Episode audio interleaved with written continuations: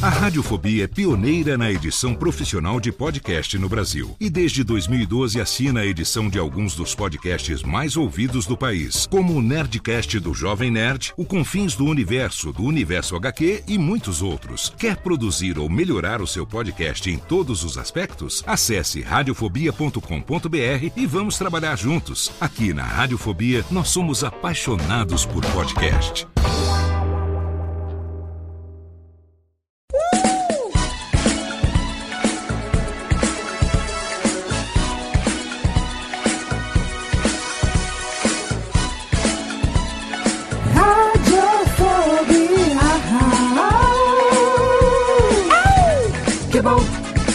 Já vai começar. Radiofobia já está no ar. Que bom, já vai começar. Radiofobia já está no ar. Que bom, já vai começar. Radiofobia já está no ar. Que bom, já vai começar. Radiofobia já está no ar.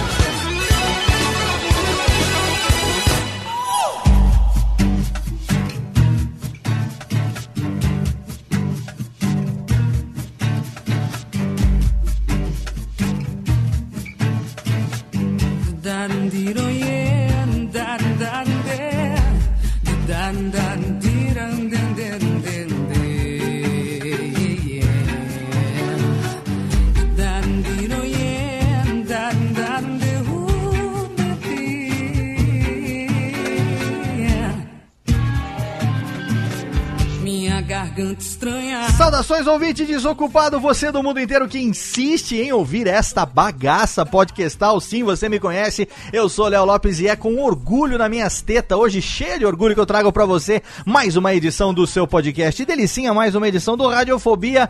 Técnica, por favor, levanta os anões agora, Rubens e Jorge, batam as palminhas, porque hoje o programa está totalmente fenomenal. Um convidado do mais alto gabardine aqui hoje. Meu professor está aqui, então, por favor, toda a reverência em mais um programa da nossa série de profissionais do rádio and da comunicação. É com muito orgulho que eu trago ele. Daqui a pouco a gente apresenta o convidado, mas antes, diretamente da Detroit Paulistana, nós temos o pai das gêmeas, aquele que eu sei ouve muito rádio no seu caminho diário para o trabalho, ninguém menos do que meu amigo Tiago Fujiwara, o Japinha. Olá, Japinhas! Olá, Léo! Boa noite! Tudo bem? Saudade de você, Japa! Pois é, vocês andaram tomando uns vinhos sem me chamar, hein? Pois é, a gente tomou uns goró aqui. Na hora dos goró, você some, Japa? Pô, vai dar mamadeira pras meninas? Que negócio é esse, cara? Ó. É, manda quem pode e obedece quem tem juízo. É, e aí, no caso, é a Dona Aline que manda, né? Então a gente tem que saber É, e eu controlar. só obedeço. Exatamente. Japa, você é um cara que gosta muito de televisão? Você curte as coisas da televisão? Você assiste muita TV ainda, não? Sim, assisto. Quando, quando eu consigo tirar do Discovery Kids, eu assisto. É, e você, você se liga no- nos programas do, da TV aberta também? Ou você só fica vendo TV a cabo, essas coisas, além do Discovery Kids? não, não, assisto TV aberta também. assim. É, você- A gente tem- não pode renegar as nossas origens. Você vê troféu imprensa todo ano, não? Assiste o patrão, não? Todo ano? Dando prêmios Ah, para o próprio já- canal? Já faz uns dois anos que eu não vejo o troféu Vai, imprensa. troféu imprensa. Hoje nós temos aqui um jurado do troféu imprensa, aquele que Tô sabendo. aquele que na hora H não vota para os programas da casa, não saber por quê, afinal de contas, ele não vota, não é, não, na verdade ele vota também, né? Mas sempre tem aquela, mas na hora não votou, quem foi que ganhou? Nós vamos saber um pouco como é que funciona a votação também do troféu imprensa. E esse cara que tá aqui comigo hoje, mais uma vez, ele já tá se tornando integrante do Radiofobia, diretamente do canal Por Onde Vamos, ninguém menos do que Pedro Palota, o menino televisioneiro. Olá, Pedro Palotas. Boa noite, Léo. Boa noite, pessoal. E perto desse general, eu sou apenas um soldado raso. Olha aí, você gosta também de televisão que eu sei. Você e sua esposa, Catarina, são bons noveleiros, hein? Sabem tudo de televisão. É. A mulher, principalmente, assiste mais novela que eu, mas É. eu sempre fico dando pitaco, fico falando Eu que não assisto, mas também assisto. Eu sei né? que fica vendo lá não nos programas da tarde, lá vendo os programas da Sônia Abrão, os programas da. Como é que chama lá da outra menina que eu sempre esqueço o nome dela Da lá? Kátia, A né? Kátia, que ela é boa, a Kátia é boa, hein? Que ela é boa, Mama Brusqueta, né? É Mama Brusqueta. É, fazendo as, as, as previsões. As previsões não, as fofocas da televisão, os bastidores da televisão, né? Quem não se interessa pela vida dos artistas, hein, Pedrão? Nossa, todo mundo quer saber uma fofoca ali. Até Né? no mundo podcastal tem fofoca? No mundo podcastal TV, né? tem, nós somos uma pequena, um, um pequeno nicho de fofoqueiros também aqui no mundo podcastal. Com certeza. Quem não é? Quem não semos? Afinal de contas, ela está aqui gravando o programa, enquanto com um olho, com um olho ela está no computador, o outro olho ela está assistindo o velho Chico pela primeira vez no Radiofobia. Eu tenho a honra de receber a minha fofinha Renata Delfiol. Talvez você não conheça ela, mas você conhece ela na Podosfera como Pandora no Radiofobia. Olha só, finalmente! Aê, obrigado pelo convite. Eu tô aqui realmente, um olho no peixe, outro no gato, porque eu sou muito apaixonada por TV aberta. Sou julgada por isso, mas eu não consigo largar, gente. A TV aberta é mais forte do que eu. A Pandora é uma Muito delícia, mais. a gente fica trabalhando até de madrugada. nos- a gente trabalha assim, né? A gente que é da- das interwebs, a gente trabalha com o Twitter aberto, né? Uma, uma- guia no Twitter, uma guia no Facebook, vai dando uns, uns Ctrl Tab ali, né? E vai vendo o que, que tá rolando. E, e é um tal de, um certa hora, a, a Pandora, Ira Croft, Morena Moraes e outras fofoquilses da vida falando dos atores. Primeiro começa falando da novela, daqui a pouco começa falando da bunda dos atores. É, é uma beleza o Isso aí. Twitter a partir das nove e meia da noite, hein, Pandora? não dá, né? Eu- E eu, comento tudo mesmo. Eu, eu adoro comentar. Eu queria incluir aí mais uma pessoa que é minha companheirinha aí de mundo, mundo fashion e, e vários concursos de beleza. Miss Mundo, Miss Brasil e Miss Tudo, que é a Tata Poa. A Tata, ela, sim. nossa senhora, eu e ela a gente fica. E o pior, a gente fica no Twitter e no WhatsApp comentando o que tá acontecendo. É, Nossa, o negócio e- é forte. viu? Quando tem aquele. Quando tem na Band que passa lá o concurso Miss Brasil, né? A mulherada passando ali. É muito legal Sim, ver vocês. Não podia deixar de ter você num programa onde nós temos hoje esse convidado, que eu tenho assim, o prazer, a honra de ter sido aluno dele na escola de rádio. Quando eu fiz rádio oficina, ele foi meu professor de produção em rádio. Acompanho a carreira dele há muitos anos. Ele trabalhou na Jovem Pan desde 1989 até recentemente estava lá fazendo um morning show. Você vê ele no- no- no- nos programas aí da, na, na televisão. Ele tá na TV Gazeta fazendo, né, o programa é, todo seu lá desde o ano de 2005 e é claro, todo ano ele está como patrão ali, como jurado do troféu imprensa, ao lado de celebridades como Sônia Abrão. Eu lembro que tinha, como é que era o Plácido, Plácido Malaya, Malaya Nunes, que era o criador, né, do co-criador do troféu imprensa, não é isso? E É, mais- o Plácido foi o chefe de todos o nós. chefe Décio Pitinini também participou ali uma época, que ele também é jornalista, grande Décio Pitinini, foi meu vizinho em Vila Mariana. E nós temos hoje aqui ele, que honra que eu recebo, o meu professor, diretamente de São Paulo, José Armando Vanucci no Radiofobia, que legal! Fala, tudo bem? Tudo jóia com todos vocês? Eu tô me divertindo aqui. Primeiro porque, assim, é uma balela, é mentira quem fala que a mulher assiste mais novela do que o homem. mentira. O homem assiste muita novela. Velho Chico é uma novela masculina.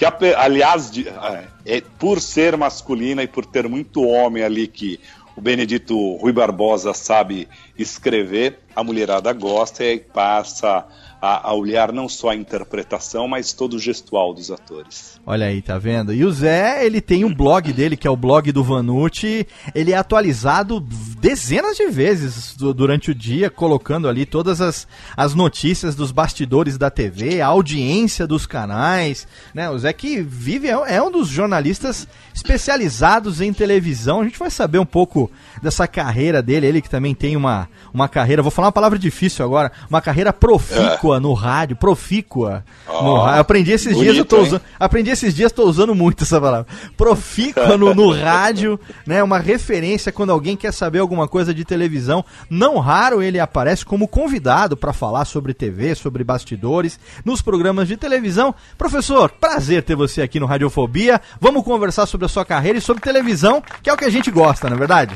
Vamos lá, você pergunta, eu tô aqui para responder. Meu. O que eu mais gosto de fazer é trocar ideia com as pessoas. Isso que é o bacana. Que A maravilha. televisão permite isso e o rádio mais ainda. né? Com certeza. E aqui no podcast, você tá vendo, Thiago, quando você recebe a pessoa que tem, que tem o abacate do rádio, como, como a espontaneidade fala mais alto, você tá vendo como é que funciona o negócio? É, a gente pode fazer É ao diferente, vivo. né? A gente pode fazer ao vivo sem medo de ser feliz, porque sabe que vai ficar legal. Então, técnica, sobe aí, Ana Carolina, pedido do professor. A gente vira rapidinho a vinheta e volta já com José Armando Vanucci.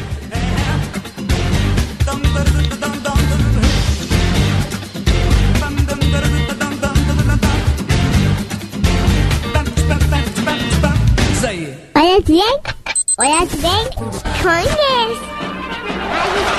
Radiofobia. Radiofobia.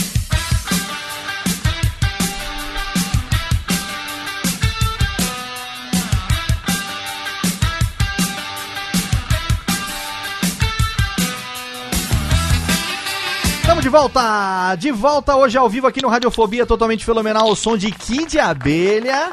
Pedidos do Zé, lá do- dos idos do- dos anos 80 e 90, o melhor pop rock do Brasil.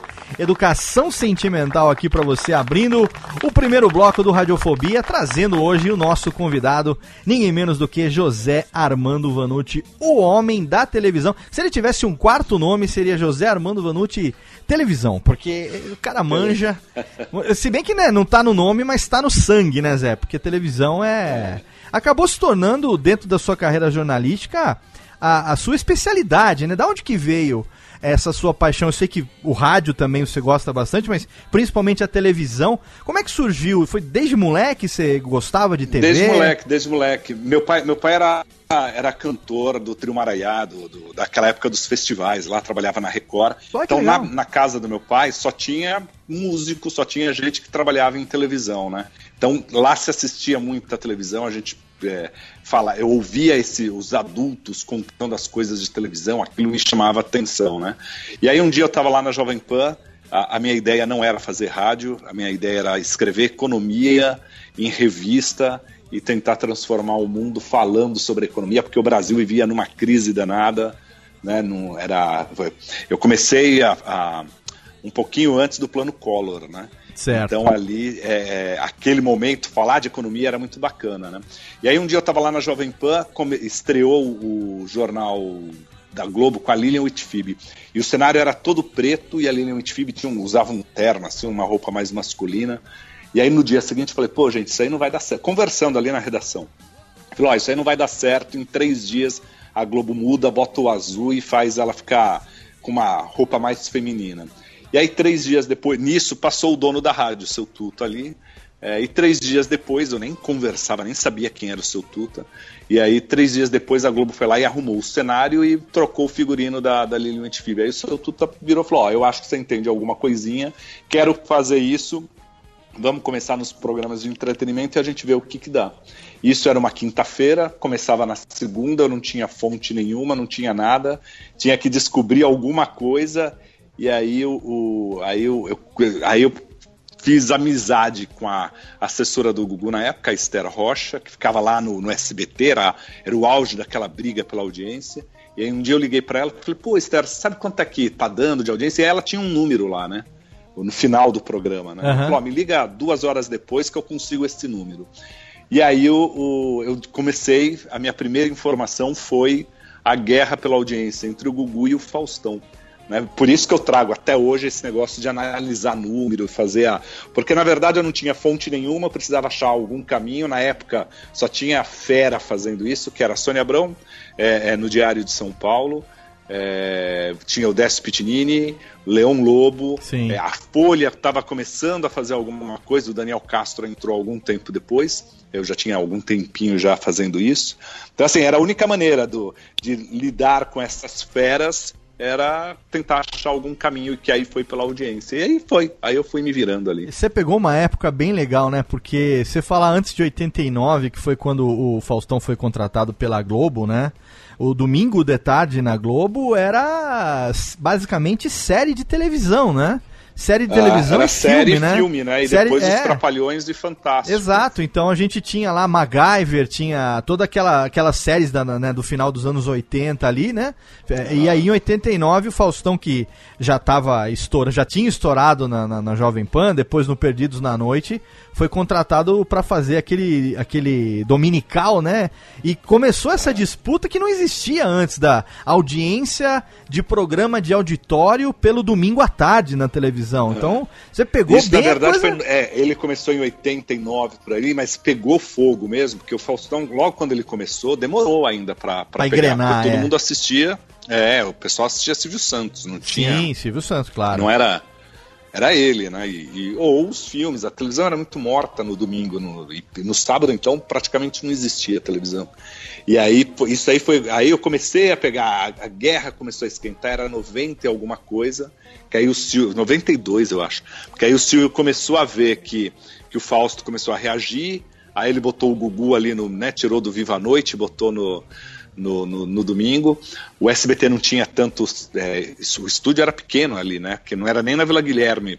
É, é quase na Vila Guilherme, mas é ali na Santos Dumont ali. Aham. E ali no. Era um, era um, era um teatro bom para um programa de auditório, mas pequeno para um domingo legal, né? Sim. E aí eles faziam muita coisa na rua ali, fechavam a rua. Lembra? Aquela época tinha. A banheira era do lado de fora, tinha um monte de. É, de prova tinha muita externa Aquela- ali, né? Aham. É, e a molecada ia toda pra lá pra ver a banheira ao vivo. É. né? Ia ver pela televisão. Queria ia ver a bunda vivo, da né? mulherada ali, com certeza. Era, era a Luiz. Ambiel, pô. Luiz Ambiel, a, mi- a menina da banheira do Gugu. Ô Zé, agora você, você falou que você começou na Jovem Pan é, em 89, mas você, você é formado em jornalismo e como que, como que foi o seu, o seu estudo? Por que, que você optou pela carreira de jornalista e como foi que você chegou na Jovem Pan? Então, na verdade, assim, eu ia fazer publicidade, porque meu pai era publicitário. é, aí eu pensava, pô, é mais fácil, né? Meu pai já é da área, eu gosto, enfim, vamos para publicidade. Aham. Na faculdade, eu comecei a ver que tratar de notícia, que eu, na verdade, o que eu gostava, é, eu olhava a notícia como, como, é, como história. Eu gosto de ouvir e de contar história. né? Aham. Eu tenho um problema muito sério, que é, se eu vou em, em restaurante, eu até... é, é, eu, eu, não- gosto de restaurante com mesa muito grudada, porque a tendência de eu ouvir a conversa do lado é. E, não é porque eu sou fofoqueiro, mas porque eu gosto de ouvir histórias, sabe? Assim, eu gosto de imaginar. Eu, eu encontro você na rua, eu fico imaginando, falo, pô, meu irmão, o que, que esse cara faz? Como, como é que vai ser o resto do dia dele, né? Aham. E aí o jornalismo me, poss- me é, possibilitava isso, né? E aí quando eu fui para Jovem Pan, eu, eu pensava, né? Aí você faz, sai da faculdade, você fala assim, pô, eu vou fazer economia, política, tal. Queria escrever na Veja, né? Fazer aqueles textos longos, tal. E eu até trabalhei em algumas revistas antes da Jovem Pan. E aí eu fui para a Pan para ter um salário, para ter um negócio, ajudar ali, né? Pagar faculdade, aquelas coisas todas. E aí eu fui me apaixonando pelo rádio, fui descobrindo essa, essa comunicação. Eu sou um cara que sou extremamente tímido, o rádio foi quebrando essa, essa, essa timidez Sim. né? E aí, quando eu vi, eu tava. E aí, até falava assim: bom, então, da Jovem Pan, da rádio, eu posso ir para a TV Jovem Pan, né? É, que era algo que me interessava mais do que o rádio, né? Aham. E aí eu me apaixonei pelo rádio, pelo, por- fui passando por vários setores do rádio. Eu tive, eu tive a. a- é, eu, eu, eu, eu- falava assim, eu tenho que conseguir algumas, algumas oportunidades. E no rádio é muito difícil oportunidade. Sim, né? com certeza. As coisas são muito estabelecidas no rádio, demora muito para surgir, para abrir uma porta, né? Sim. E aí, assim, eu pegava o que ninguém gostava. Então, logo no começo, ninguém gostava de fazer checagem lá. Eu fui lá e fiz checagem. Foi a maneira de deixar de ser rádio escuta e virar checador. Aí, um tempo depois, a Maria Elisa Porchat eh, precisava de um repórter e de um produtor para o jornal Mulher. Óbvio que pelo nome Jornal Mulher, ninguém queria ser repórter do, do, do jornal. Aí eu falei, pô, é uma chance, pô, ter um trocadinho a mais. Aí eu fui lá e, e, e fiz e fazia matérias de, de, de comportamento, essas coisas, né? Sim. Aí surgiu uma vaga na produção e na parte de entretenimento. Eu falei, opa, vamos lá, meu, é um dinheirinho a mais. Com certeza. E aí foi, fui fazendo, meu. É, o rádio a gente sabe que tradicionalmente, a gente já conversou aqui com muitos colegas nossos, né? É, já passaram por aqui Beto Hora, ou, quem, quem mais teve por aqui? Maestro Bilha, a própria Rosana Herman, é, Antônio Viviane, Luiz Fernando Malhoca, monstros aí do rádio que já Só tiveram fera, meu, que já fera. tiveram aqui. Odair Batista já teve aqui com a gente também gravando, falando da Rádio Camanducaia. E a gente sabe que é um meio muito fechado, né? Eu que estudei, você me deu aula de produção, a gente sabe o quanto que quantos daquela nossa turma lá de 20, 20 e tantos alunos que efetivamente acabaram seguindo uma carreira de comunicação é, no rádio, eu acho que praticamente ninguém, um ou dois no máximo, tiveram oportunidade de, de entrar realmente no rádio. Outros, como eu, apaixonados pelo microfone, acabaram descobrindo na internet a oportunidade de, de se eh, realizar como radialista. Hoje eu digo né, que, eh, como produtor e editor, hoje eu tenho uma empresa especializada de podcast, né, a- a primeira no Brasil 100% especializada em podcast. Eu digo que eu consigo me realizar plenamente como radialista na internet fazendo podcast, né? Criando o meu canal. Você sabe E- que eu, eu acho que esse que é o futuro do rádio? Porque assim. então, isso que eu queria é- saber é- de você. É, A pergunta era exatamente nesse sentido. Se você acha que essa dificuldade de entrar no rádio está fazendo com que essa diversificação da internet agora seja a grande janela. Eu, eu acho que na verdade é o seguinte, o rádio ele sempre é, as pessoas no rádio sempre o rádio teve muito poder, né? Teve, Sim. teve muito poder. Sim. É, movimentou muito dinheiro. Hoje nem tanto, né? Mas o, o, o rádio antes, assim, você para ouvir uma música, obrigatoriamente você precisava do rádio. Para ter acesso a uma notícia, obrigatoriamente você precisava do rádio. O rádio era o veli- veículo mais rápido, estava presente em tudo. A internet mudou tudo isso. Né? Hoje, ninguém mais fica esperando. Na minha época, eu esperava na Rádio Cidade, que nem tem mais, né? É, a música da semana, o lançamento. Pô, vem lá, a- a- o lançamento mundial é a Madonna, vai tocar às três horas e você ficava esperando para gravar a fita e ter aquela música. Sim. Hoje não, hoje é, é, tudo isso é distribuído muito rápido. Então a internet ela veio, é, veio possibilitando a cada um de nós profissionais, para os mais novos, para os mais velhos, para quem teve mais dificuldade para entrar, para quem entrou e quer se realizar, né? Porque o rádio também você não tem muita liberdade, você tem que Sim. seguir a linha editorial da, de cada empresa. né? Exatamente. É, a internet hoje ela possibilita você fazer o programa que você quer, do jeito que você quer, para quem você quer. Exatamente. né? Então, assim, não faz mais sentido ouvir música no rádio. O rádio precisa ser talk, precisa ser conversa, né? Para ser conversa, tem que ter mais gente, né? Então, abre também essa possibilidade. Mas eu acho que o futuro passa pelo. O podcast é o, é o, é o caminho, porque você ouve o seu programa como você quer, na hora que você quer, com uma mobilidade, né? Quando- Vai além do rádio isso. Quando você começou lá no rádio em 89, você começou a, a- a- Foi com o objetivo e de repente você aprendeu a gostar do rádio ali no dia a dia pelas oportunidades que o rádio te dava e também por essa característica sua, né, de gostar de histórias, né, gostar de, de conhecer pessoas e saber, a- o que- enfim, é, as histórias que acontecem por trás disso, né? Isso, acho que essa curiosidade, você, você acha que essa característica que para muitos é defeito, acabou sendo a grande vantagem que foi abrindo portas para você ao longo da sua carreira, não?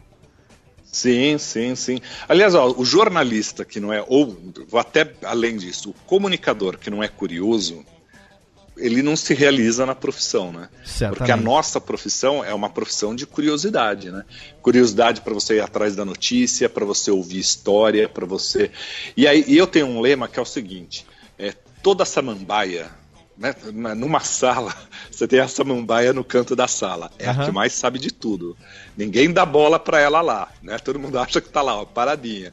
Mas é a que observa todo mundo ali, né? Então muitas vezes você faz essa é, é, um jeito meio samambaia de ser assim e observa, né? O observar, a vida é feita de observação. A vida é feita de, de é, a- até para você conseguir para você ganhar uma garota na balada, por exemplo, você precisa observar para saber como você vai chegar nela. Sim, com é? certeza. Então é, é isso, né? Eu hoje, ó, tô casado há 20 anos. eu tenho que diariamente observar minha mulher para saber como é que eu vou abrir a porta aquele dia, entendeu? Porque é isso, a vida é essa, né? Não tem como, né? Mas eu acho que a curiosidade foi o que, o que até hoje me foi me colocando assim na, na carreira. Posso até fazer um paralelo com isso que uh, eu comecei a criar conteúdo, né, para as mídias que eu trabalho aqui no Por Onde Vamos, por é, vontade de criar alguma coisa mesmo. Pô, vou, vamos pegar a mão na massa, vamos fazer alguma coisa e a, e a partir disso foi abrindo um horizonte gigante de coisas que eu poderia fazer, coisas que eu fui aprendendo. Então essa, essa fome de, de usar essa criatividade assim me ajudou muito com muitas coisas, inclusive depois de, de começar a expandir essa capacidade de criatividade que eu tive. Agora, você vê que bacana isso aí, é, é, muitas vezes é, nas emissoras convencionais de uma assim, o mundo hoje é outro, né? É, quando eu comecei, é, você tinha é, três, quatro emissoras jornalísticas, algumas emissoras musicais, isso em rádio, televisão eram poucas que tinham redação, jornal, jornais eram poucos. Obrigatoriamente, você para deixar sua criatividade fluir, você precisava de uma grande empresa. Hoje, a sua criatividade flui do jeito que você quiser. Sim. Né? Uhum. Você tem ferramentas, você tem plataformas para fazer talvez melhor do que faz uma grande corporação de comunicação, né? Sim, exatamente. É, porque a, a, a, muitas vezes eu falo para as pessoas né, que ficam esperando a, aquela oportunidade ou ficam esperando aquele momento para poder começar, tem geralmente um objetivo traçado, muitas vezes não é por ali que você vai começar, né? Muitas vezes você é. pode ser como no seu caso, você queria fazer uma coisa, de repente a prática ali, aliada à necessidade, à curiosidade, à, à disposição de fazer coisas que ninguém queria fazer, foi construindo a oportunidade. Você vê, você citou, né? Um comentário sobre o figurino da Lilian Vitfib é, chamou a atenção do seu Tuta, que é ninguém menos do que o dono, é. da, o dono da emissora, porra. Aí... É, era o dono da emissora. E, e, um cara que também fez a carreira dele observando é, é, as pessoas, os Sim. artistas. Você sabe que uma vez eu aprendi, é, é, a, a, a, gente precisa também saber quebrar algumas regras. Né? A Jovem Pan, por exemplo, tinha um manual de redação que obrigava todo mundo acima de 18 anos ser chamado como senhor ou senhora. Né? Para os anos 80, talvez isso fizesse sentido, né? Sim. Mas aí um dia eu fui entrevistar a Dercy Gonçalves. E, e também assim, e não, e não foi uma entrevista programada. Né? Ela tinha passado mal, estava internada aqui em São Paulo com problemas do coração. E aí eu, Hoje em dia você tem 15 assessores para um artista. Naquela época não tinha, né?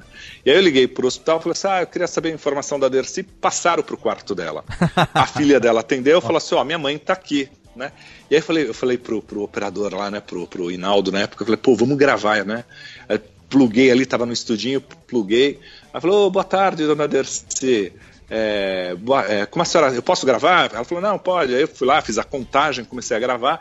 E falei, estamos aqui com o Dercy Gonçalves, tava tremendo, tremendo, porque Imagina. era a minha primeira entrevista. Ai, que legal. Aí eu viro e falei assim, dona Dercy Gonçalves, como a senhora está?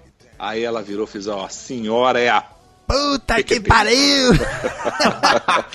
senhora, caralho! Senhora é o caralho! É, e aí ela, ela começou a soltar meia dúzia de palavrão, tá? Ela falou: Você tá querendo me mandar pro, pro, pro, pro céu? Porra, eu não vou pro céu, não sei o que lá. Ali eu aprendi, eu falei assim: opa, tem gente que eu não posso chamar de senhora. Dercy é. é uma delas, Fernanda Montenegro é uma delas, uma cantora de axé, uma cantora, vai, uma Ivete Sangalo, você tem que quebrar a regra, né? Que a Ivete Sim. surgiu muito tempo depois, né? Mas você precisava quebrar essa regra. E eu comecei a quebrar a regra na PAN, lá. Né, de, de sair um pouquinho daquela coisa mais engessada, daquele padrão, daquela coisa que estava no manual. Sim, do terno e gravata, é. né, que o pessoal usava na redação da, é, da PAN AM. Ainda usa. ainda usa, ainda né, usa. até hoje, né. Ô Zé, e como que foi esse sair dessa parte de consumidor de televisão para começar a trabalhar? Você se sentia intimidado, por exemplo, de ah, eu preciso fazer uma crítica do Tony Ramos, da Fernanda Montenegro? Como, como que foi para você passar de consumidor a profissional e também o formador de opinião? Então, aí não tinha como, né? Assim, eu fui ganhando espaço lá na rádio e tal, é, é, as pessoas queriam mais do que a, a, própria informação e também fazer a crítica é, logo ali no começo me dava a possibilidade assim é, é, de, de oferecer algo talvez diferente e de vencer aquela minha dificuldade de, de falta de fonte, né? Eu precisava construir isso. E, e eu consegui fazer um, um esquema que, assim, é, é, quando eu, eu, eu, não batia muito na vida pessoal das, de, cada artista ali, né? Uhum. Eu passava muito no profissional. E esses caras começaram a, a, a, havia um respeito da minha parte, né? Apesar de apontar erros, de apontar o que eu achava errado ali, mas eu dava muito argumento. Eu tinha, eu, eu, eu aprendi que eu precisava ter argumentos para atacar ou para elogiar, mas eu precisava ter argumentos, né? E foi isso que fez o Silvio, por exemplo, me chamar para o troféu imprensa. Porque eu pontuo, eu falo, essa novela é boa por isso, por isso, por isso, não é boa por isso. Né? E aí eu fui ganhando o respaldo desse povo, né? Eu acho que talvez o único que, que uma vez, é, enfim, a gente teve um, um atrito ali que a partir dali ele, ele passou a não, não me atender muito mais, né? É, foi o Manuel Carlos, numa das novelas, era Vera Fischer lá, e, e, e, eu lembro que na época era um escândalo, porque era, era a novela que ela beijava lá o Giannichini, quase todo capítulo, né? E eram beijos a, a Vera Fischer aproveitou ali. Laços né? de Família, a novela. Laços de, Laços de Família. Helena, Helena sempre, bom, né? Claro. Sempre Helena, né? Mas o beijo era bem verdadeiro ali. Ela aproveitou, ela tirou umas boas cascas ali do, do Giannichini. E aí o, o, eu fui fazer a entrevista e o, e o, Manuel Carlos não entendeu a pergunta. Ele achou a pergunta ofensiva quando eu falei assim: pô, mas é você que bola isso aí, você que pede essa, esse naturalismo, essa coisa mais natural. Ele se sentiu meio ofendido, bateu o telefone na época. E, e aí passou uns três anos sem me atender, né?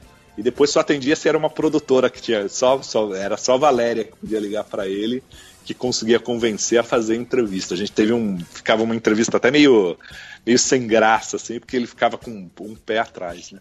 Mas eu sempre consegui fazer isso, né? Ter o, esse equilíbrio do, do, do que é a opinião, do que é a informação e de corrigir. Principalmente isso. Eu acho que é, nós, comunicadores, a gente tem que é, ter a humildade de corrigir. Ou se não corrigir, falar assim, ó, a minha opinião é essa. Eu acho, aconteceu isso, por exemplo, já com, com a Hebe, né?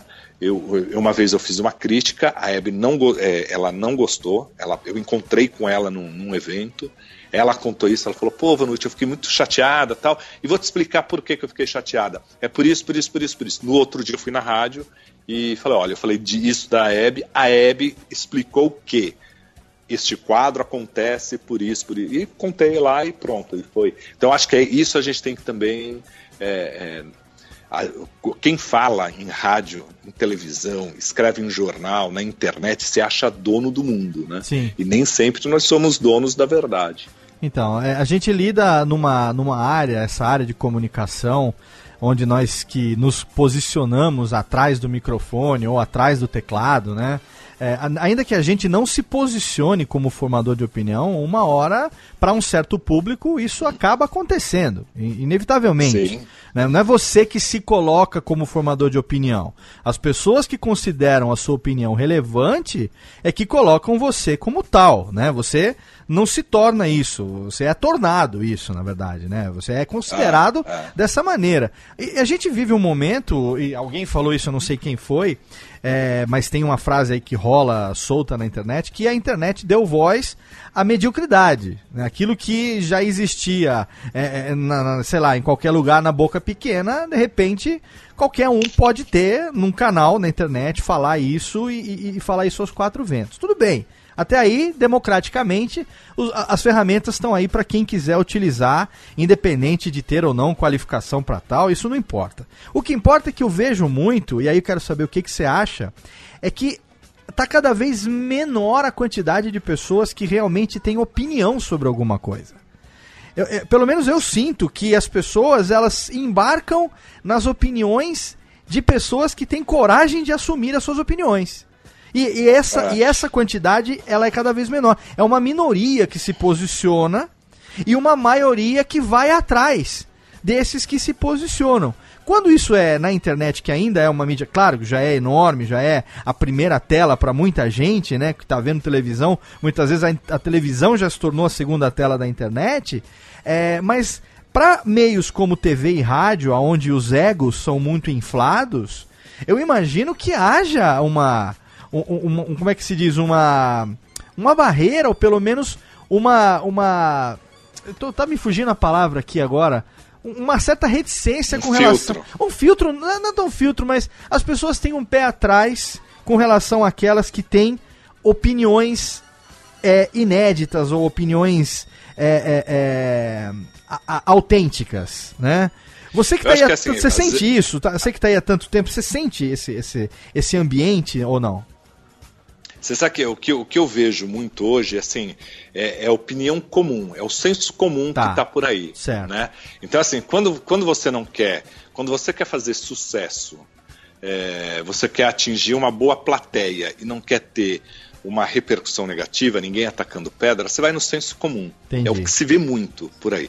Agora, a gente também tem um negócio que, assim, é- é, a gente vive uma era que tudo é muito compartilhado. Então, é, nunca a gente viveu isso, nunca, nunca. É, é- é muita troca de informação, mesmo que essa troca de informação seja apenas retweetar o que uma outra pessoa escreveu Sim, sim. ou compartilhar o que uma outra. Mas de uma certa maneira, quando você está retweetando, você meio que pega um pouco dessa informação, um Claro. pouco desta opinião, né? Representa um pouco de você. Agora, sempre foi assim, talvez não com essa velocidade. Né? Porque é, lá atrás, às vezes você tinha que ler um grande filósofo para ter uma opinião parecida, ou de algum político, um líder político, para você ter alguma opinião parecida. Sim. Hoje, tudo isso está muito escancarado, né? As redes Sim. sociais deixaram isso É, muito- se alguém publica um negócio que você curtiu, você já se posicionou, né? É, é. Na hora que você está curtindo o do outro, você curtiu o meu texto, você está se posicionando. Exato. Uma- Isso tá Agora, é óbvio que também tem muito, gente que sai apertando muito curtir aí sem saber o que está lendo. Ah, não, também, né? óbvio, óbvio. Até que, tanto é que o Facebook, hein, Pandorinha? O Facebook acertou muito nessa coisa agora dos, das curtidas que expressam sentimentos, né? Mas, ah, se bem que faltou o botão caguei, que eu acho que esse seria o mais usado de todo o Facebook. Esse seria ótimo. Seria um, né, um cocôzinho assim, seria o botão caguei, porque o que tem de, de coisa ali que, né, a opinião seria totalmente... Agora, o, o Pandora, que eu queria puxar é o seguinte, dentro dessa questão de compartilhar opinião, a gente falou na abertura do programa, do grupinho, né, da- das meninas, que são nossas amigas e tal, quando tem os programas de televisão, as, a- a- enfim, mesmo dia a dia, na novela, trocando ideia, como é que você, a, a- a- que tá na internet, que tem também essa... essa esse gosto, essa paixão pela televisão, vê, por exemplo, esse tipo de trabalho é, de pessoas como o Zé, que tá na mídia de massa, mas também precisa ter essa representatividade na internet, face às pessoas, vamos chamar de usuários comuns, né? Que também estão criando opinião e gerando opinião, e dependendo do público, essa opinião ela pode reverberar bastante até. Nossa, eu às vezes eu fico pensando como, como eles sabem de tudo antes, né? Isso é até uma pergunta que eu queria que eu queria jogar, gente. Como é que é a pesquisa da fofoca, assim? Tem pulguinha mesmo que contam as coisas pra vocês? É tipo Game of Thrones, vou mandar o meu- meu- né? meus passarinhos vigiarem, né? Porque, gente, às vezes eu falo, meu, mas como é que eles ficaram sabendo disso, né? E às vezes são coisas, tipo, é, fulano saiu de calça amarela para ir ao mercado, tipo... Ô Pandora, eles Deus. põem a, a, mam- a mama brusqueta atrás do poste, Paulinho. sabe? É a tia do café, meu. É a Dona Não é Inês, nem a tia do coitada. café, sabia? A Dona Inês É- que é- fica vendo as coisas. Ó, vou falar, Nossa. vou falar um negócio pra vocês. Todo mundo observa todo mundo. Ponto. Mas isso é um fato, gente. Tem vezes que eu não, Não sei é- como minha cabeça não, não entra em parafuso, porque eu fico prestando atenção nas pessoas que eu conheço e nas pessoas que eu nem sei quem são. Porque, assim como é, a maioria das pessoas, quando eu escuto as conversas que vão. Você tá andando na rua e alguém tá conversando, aí passa aquele pedacinho de conversa, sabe? Aham. Ai, aí eu fui com ele pra não sei onde. Aí eu fico, nossa, mas onde será que ela foi? Ai, meu Deus, como é que eu vou saber do resto da história agora? e fico imaginando a história pra me satisfazer, né?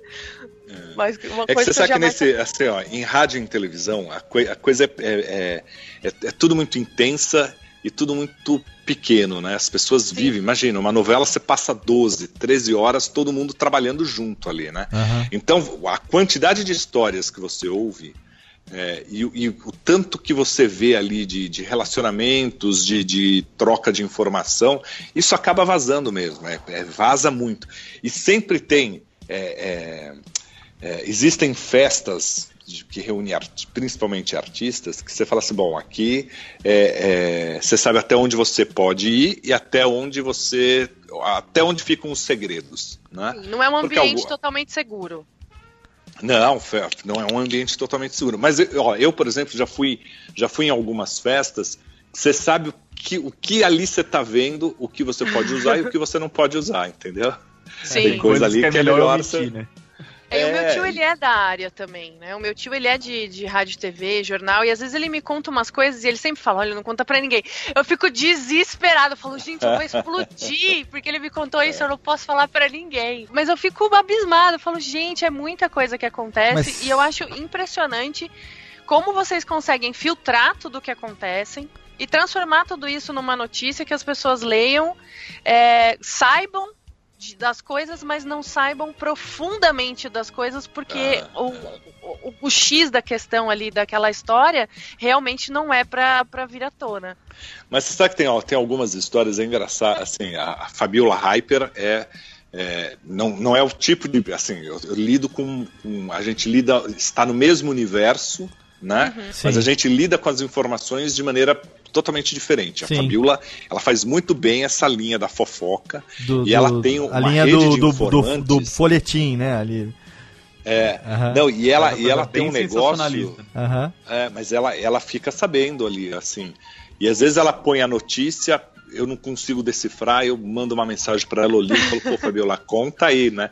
E aí na hora que ela conta, o cara, eu falo, não, então é melhor não botar o um nome mesmo, porque isso é Mas tem muito isso do próprio ela, assessor, assim, não tem? Do próprio assessor plantar isso. Tem do assessor plantar ali um, um gossip, ali um, né, um, um negocinho que depois vai acabar se transformando numa notícia, não tem isso também? Tem, tem, mas geralmente essa, essa daí é plantada é, é, é, quando o assessor planta, é a plantação do bem. Tá, é entendi. Nunca, é, é, é ah, tá, entendi, é, entendi, entendi, entendi. Já aconteceu, por exemplo, ó, contar uma história que eu, eu, fiquei sabendo há pouco tempo, você citou no começo do, do, do da nossa conversa, o Dest Pitinini, uhum. e o Dest tinha uma, uma, uma revista na época, e aí eles fizeram um flagra Claro que teve uma ajuda ali, uma, uma produção, na época em que o Roberto Justus namorava Eliana. Né? E quando foi vazar isso para a imprensa, né? E aí tava lá o, a equipe do, do, da revista do Despinini, eles tiraram a foto, eles tiveram um cuidado de, não identificar a região, mas é, acabaram depois até identificando o endereço da Eliana, lá deu um rolo todo, mas tinham sido alertados. Então, assim, alguns flagrantes têm essa coisa meio que, que não, não armada, mas produzida. Você fala, ó, Tá lá, você quer, tem uma notícia ali. Uhum. Tem também coisa, já aconteceu isso comigo. É, não vou contar o santo inteiro, só vou contar o milagre. É, é, teve uma vez que ligou um amigo e falou assim: Ó, oh, Vanucci, tal pessoa vai casar. Né? Eu falei: não vai casar essa tal pessoa. Não, vai casar essa tal pessoa, é, porque é, essa pessoa, a, a mulher dele está grávida e eles vão ter que casar. Eu falei: impossível casar. É impossível a mulher estar tá grávida, mas eu não dei, era impossível, era impossível. Era, e aí eu não dei bola para isso, entendeu? Aí dois, três dias depois, esse mesmo amigo avisou uma revista e a revista bancou a história e a revista estava certa, ele estava certo, eu perdi o furo. Olha aí, Nossa. olha aí, tá vendo? Porque eu não acreditei, eu falei, pô, esse cara não pode ser pai. Ele, acredit... ele não acreditou pai. que o cara pudesse dar no couro com toda aquela idade, é isso que ele não acreditava. É, não, digamos que ele era bem mais jovem, entendeu? Ah, o contrário, então, muito bem. Não seria que o couro é outro, né? O couro era outro. Olha aí, muito bem. Olha só, o programa tá fenomenal. A gente vai fazer a primeira pausa rapidinho. Porque Rubens e Jorge, Rubens e Jorge estão assistindo TV Gazeta. Agora, Rony Von tá passando agora? Não, não tá na hora do Rony hora do, Agora é a Rony, o Rony, não. É o Rony? Não, ainda já, não. Já, já tá, vai começar. É, não, agora é a linha jovem. Eles estão aqui agora é já, é pegaram aqui, o que, que é isso aí? Palmito, pupunha? Olha, os anões estão chiquérrimos hoje aqui, comendo palmito com azeite e vão aqui assistir o programa do Rony Vão. Esqueceram de bate palma aí, anões, pô. A palminha, é, exatamente. Estamos aqui, vamos fazer uma pausa rapidinho, mandar os nossos recadinhos E já já a gente volta que tem muito mais papo sobre televisão, sobre bastidores, sobre troféu e freixa, por que não? Daqui a pouco a gente volta com José Armando Manucci aqui no Radiofobia. Radiofobia! Radiofobia!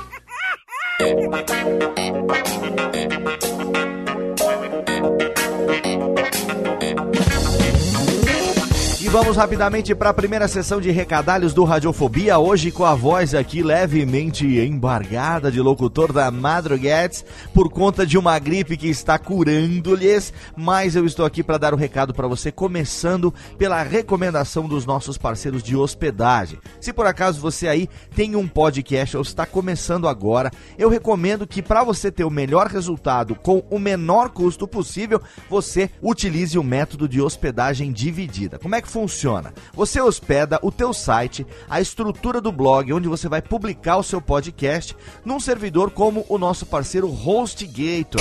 Lá você consegue um plano que cabe no seu bolso. Você pode escolher um plano de hospedagem num servidor compartilhado, você pode escolher um VPS, você pode escolher um dedicado. Tenha certeza que todos eles vão atender a sua necessidade de acordo com o tamanho do teu projeto. Lá você hospeda a estrutura do WordPress, a estrutura do teu site, do teu blog, para você criar toda a estrutura de publicação do teu podcast. E aí, os episódios em MP3 você hospeda no melhor serviço de hospedagem de podcasts do mundo, especializado é Blueberry Hosting, um serviço da Raw Voice, a mesma empresa que cria o plugin do Blueberry PowerPress. O plugin do Blueberry PowerPress e o sistema de hospedagem do Blueberry Hosting são irmãos e funcionam de forma excelente se usados em conjunto, ou seja, você no teu site instala gratuitamente o plugin do Blueberry PowerPress, você pode ter as estatísticas do Blueberry, sejam as estatísticas gratuitas como também as estatísticas premium,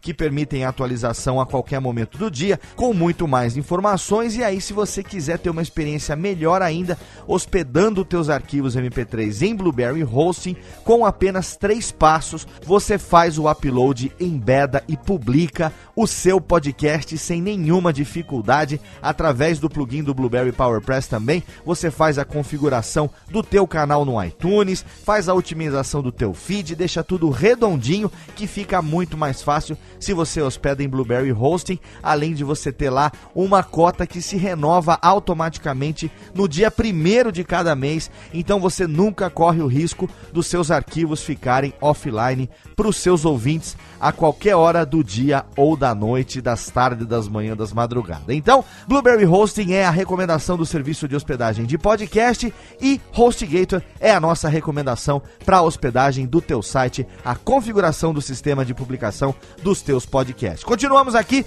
no nosso papo com José Armando Vanucci. Logo mais a gente volta com mais um recadinho do Radiofobia para você. Radiofobia! Radiofobia!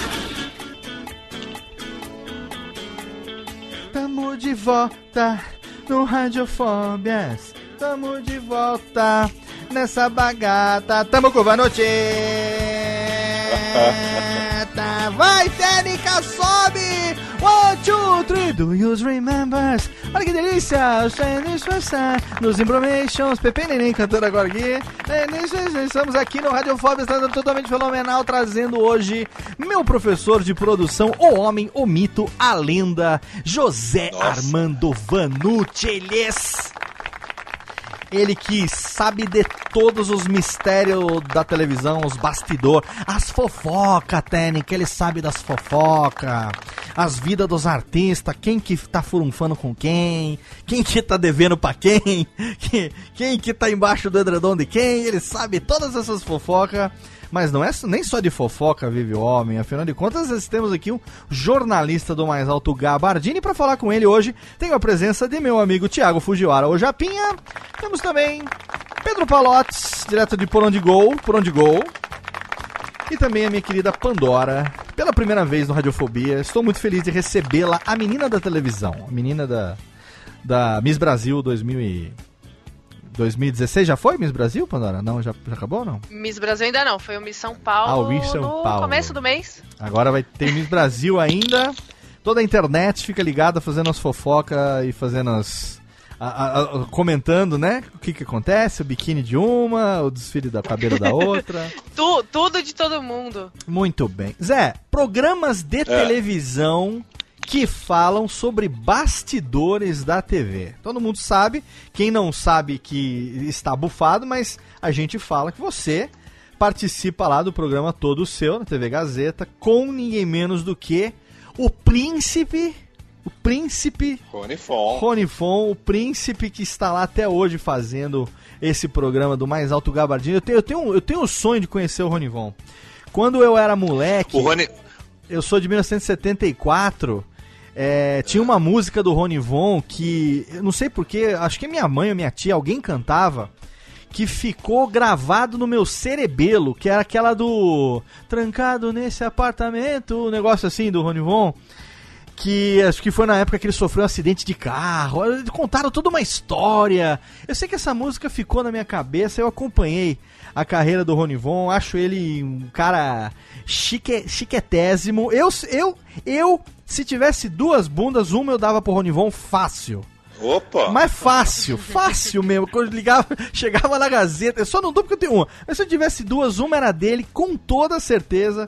Porque o Rony Von ali é do mais alto garbo. E lá você tem o quadro de olho na TV, né? Até hoje, né? Você De olho tá, na TV. É, Tá lá, é. né? Então, É toda vez- quarta, toda sexta. É, E a gente fica batendo papo. Na verdade, assim, é uma conversa sobre televisão, algo que seria extremamente improvável, né? Você falar de televisão na própria televisão, né? Sim, é, metalinguagem, dois, né? Dois a homens metalinguagem conversando ali. sobre televisão. Exatamente. Mas você não, não- não é- você tá lá na Gazeta, mas é, você de vez em quando é convidado para participar de outros programas em outras emissoras também, ou, ou não? Ali tem uma certa exclusividade ali desse quadro com o Rony. É, Não, eu vou, assim, cada vez que tem o, convi o convite, a Gazeta tem que autorizar, né? Não Certo. Tem, aí tem, tem toda uma estratégia da Gazeta ali. do- Mas a Gazeta é bacana, sabe? Ela é muito parceira de, de todo mundo, mesmo porque as, as emissoras são muito parceiras da Gazeta, né? É, eu, eu consegui fazer nesses dois últimos anos no Todo Seu bastidores de praticamente todas as emissoras. Olha aí. De- até da Globo, eu fui a primeira equipe é, talvez a única equipe de uma, de uma TV aberta a entrar na Globo com uma câmera para gravar o Serginho Groisman. Foi uma entrevista super bacana na produção dele Olha lá. que legal. A gente só não pôde fazer no estúdio, porque aí é uma regra da, da Globo que não, não quebra, só entra a Globo e afiliadas. Certo. É, mas a gente eu conversei com o Serginho lá, foi, foi um bate-papo super bacana. E nos programas Bem da bacana. tarde da Gazeta, você também dá uns pitacos lá de vez em quando ou não? De vez em quando, quando me chamam, eu vou, né? Quando. quando ah, de, de vez em quando eu vou lá na. na, na, na Kátia, Na eu Kátia. gosto muito. É, é interessante, assim, né? É, esse tipo de, de programa que às vezes as pessoas é, meio que descartam, falam, ah, é programa feminino, é um conteúdo. É o conteúdo que segura a programação da tarde toda. Aham. né? E que tem uma importância, é difícil fazer aquilo. Você imagina que o, o Mulheres vai das duas às seis. Sim, né? nossa. São quatro horas segurando uma audiência Ao vivo, muda, né? Ao vivo. E a Kátia manda bem. Kátia ali, manda a Kátia manda uma brusqueta e tal. Mas a Kátia, ela segura bem, ela faz aqueles merchans super bem, tem uma... uma- e, e- e o Mulheres tem uma responsabilidade muito grande ali. Assim como na Rede TV, a Sônia Abrão, por exemplo, ela tem um, um papel à tarde muito importante de, de segurar aquilo, né? Sim. E acho ainda que a Record sairia muito melhor se ela fizesse um bom programa. É, hoje a gente fala que é programa feminino, mas não é mais programa, é um programa de entretenimento. Mulheres é um programa de entretenimento, a Casa Sul é um programa de entretenimento. É, a Record eu acho que sairia melhor com um programa de entretenimento bem feito do que com a, a- com a reprise de novelas. O público se interessa mais pelos bastidores do que pelo, pela, pelo fato em si, né? Do que pela programação. Quer dizer, o pessoal quer saber o que acontece por trás das câmeras, na vida dos artistas, ah, ou, ou- ou tem ainda muito público interessado em saber, por exemplo, especificamente da trama da novela, ou da programação da emissora. O que que tem você, no feedback que você recebe da- da- do teu público, o que que tem o interesse maior? É realmente bastidor, que tem essa coisa da fofoca e tal? Ou a programação ainda é bastante é, é interessante pro público, hein, Zé? Tem, tem muito de bastidor, as pessoas gostam de bastidor, as pessoas gostam de saber da vida do artista. é, se o cara é gay ou não, se aquela menina já saiu com sei. Bom, o que eu mais, o que eu mais ouço, eu chego em festa e vem alguém me apresenta e fala assim: "Ah, esse aqui é meu amigo, tal, minha amiga, minha namorada, enfim". Aí a pessoa, ah, é legal, gosto, te assisto no Rony e tal. Aí, posso fazer uma pergunta? Pode, né? Fulano de tal é gay? Não sei. não, posso falar sobre. Tem uma lista lá, te dou os. Não, não vou falar publicamente quais são os 10 que mais me perguntam, mas Sim. geralmente são galãs. ali, Ainda né? que você saiba, né, Zé? Ainda que você saiba, né?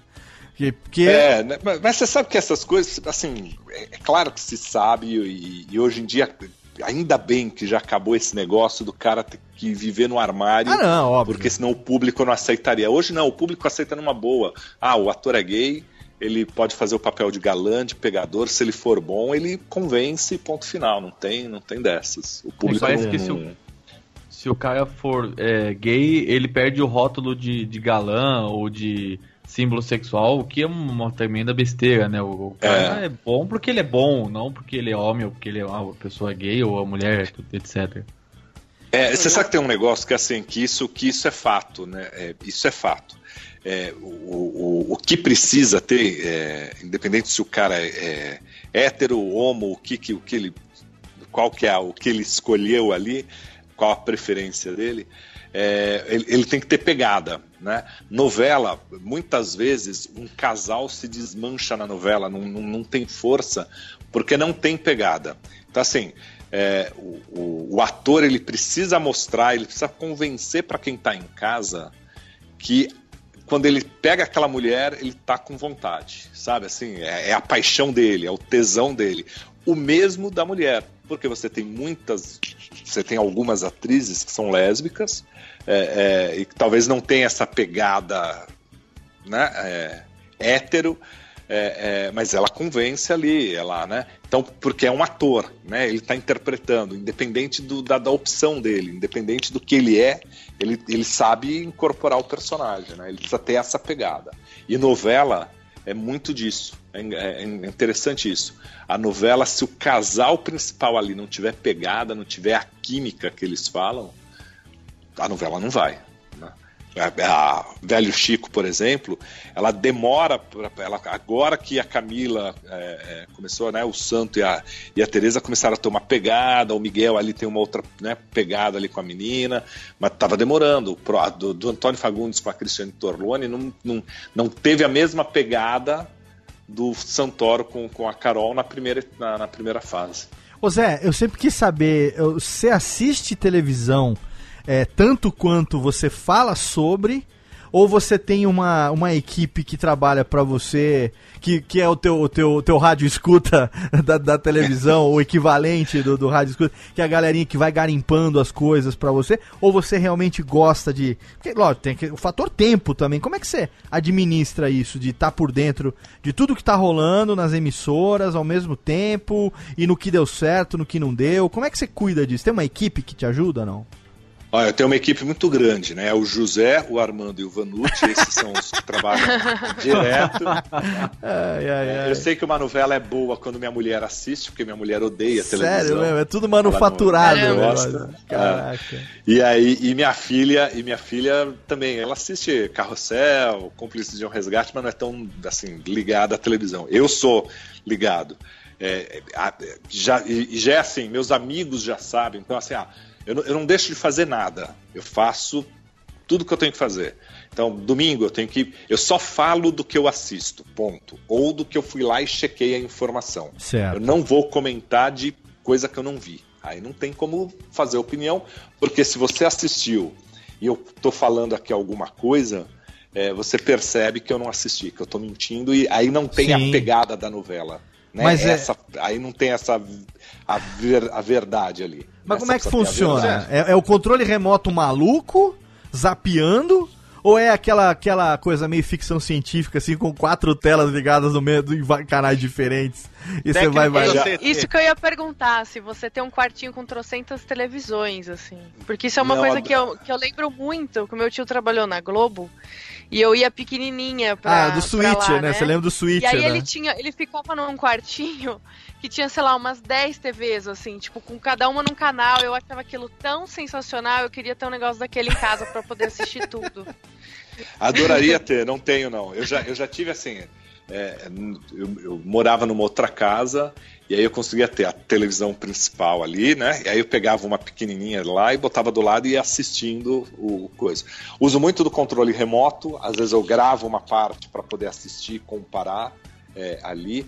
Ou às vezes eu pego, eu tenho uma televisãozinha, aquelas portáteis, né? Aham. Então eu assisto o que é principal na, na, na grande mesmo e coisa. Agora, eu tenho. né, meus amigos, meus familiares, onde eu chego, o cara já dá o controle remoto na minha mão, é churrasco. Fala, ó, vai, fica, a televisão é sua, né? Já aí sabe. sempre faz o acordo com os amigos que a hora do futebol eu não, não vou zapear em nada, porque aí senão eu também vou apanhar, vou pegar o pior, a pior carne do churrasco. Né? Ou a cerveja Você- quente, né? Você já teve que assistir coisa, alguma coisa, algum programa que você falou, putz, é tão chato esse programa, ou, ou, enfim, alguma coisa que você falou, ai, não queria assistir, mas você teve que assistir pra poder escrever sobre Já, aquilo? já, já, já. E você sabe um negócio que, assim, na, na verdade, assim, eu gosto da, da imagem em movimento, eu gosto do- da imagem com som, eu gosto de televisão, né? Então, o, e o que eu gosto, assim, é, é, eu, eu- eu gosto de entender o porquê daquilo. Por exemplo, teste de fidelidade. Não é o programa que eu gosto de assistir, né? Não é, eu não acredito naquilo, aquilo não é verdadeiro, né? Não tem teste nenhum, aquilo são atores, Ah, pô. né? Acabou com a é, magia, Tá né? estragando a magia. Ah, eu acreditava tanto. mas, mas- mas o fato é assim, mas aquilo tem um porquê daquilo. Aquilo funciona, né? Tem essa magia e, e que eu acho que as pessoas não acreditam também que aquilo é verdadeiro, mas tem uma magia, né? Aquilo é bem dentro da, da- do, do, do que ele se propõe é bem feito. É. Você pega aquele teste, o teste de fidelidade, você ia até o final assistindo. né? A gente adora Mesmo saber- botão, né? É, e mesmo sabendo que assim ninguém ia tirar roupa, que ia ficar no esfrega-esfrega ali, que ia parar naquilo, mas você assistia aquilo, né? Até pra Aquela ver depois. que você gosta de assistir. É, mas- e, e aí, e aí você tem que, sem preconceito, falar assim: ó, o programa é ruim, mas ele funciona. Ele dá três pontos de audiência por isso, por isso, por isso. Não vende, porque é um conteúdo que não vai vender, mas ajuda na média dia da rede TV. E isso é importante, né? Então tem. Eu já, eu já, é, eu já, eu já me peguei assistindo. é, sabe aqueles 0800 lá que tem de madrugada? que, Nossa, de joguinho? Nossa, é um de saco joguinho. aquilo, Da Nada, é, palavrinha, diver... né? é, aquilo é divertido, porque é, geralmente, você, coitado, as meninas sofrem ali naquela para apresentar aquilo ali. É, mas é, mas é legal, você, você começa a pensar é, é, o, co- como, como tudo aquilo funciona. E se aquilo tá no ar, é porque dá dinheiro, porque senão não, não, não estaria no ar, né? Tem, tem algum retorno. É, se é pra dar prejuízo, Pois é melhor é. deixar aquela tela listrada, né? Fica desligado lá e acabou, né? É, é. Fala, Tiagão. Ô Zé, uma coisa, na tua rotina, como que você trabalha? Você trabalha o dia inteiro com um bloco e papel de, de papel e caneta na mão, vai assistindo, já vai tirando nota, fica no celular, sei lá, com o Twitter aberto. Como que você trabalha? Porque às vezes você pode estar passando em- na rua, passou em frente a uma, uma loja de televisão, viu alguma coisa acontecendo e falou: Putz, olha essa fulana aqui, tá? Que nem aquela a Isis Scampanelli, que uma vez apareceu com óculos todo, Do, é, todo, todo espalhafatoso numa cobertura e assim, em 20 minutos estava todo mundo falando dela.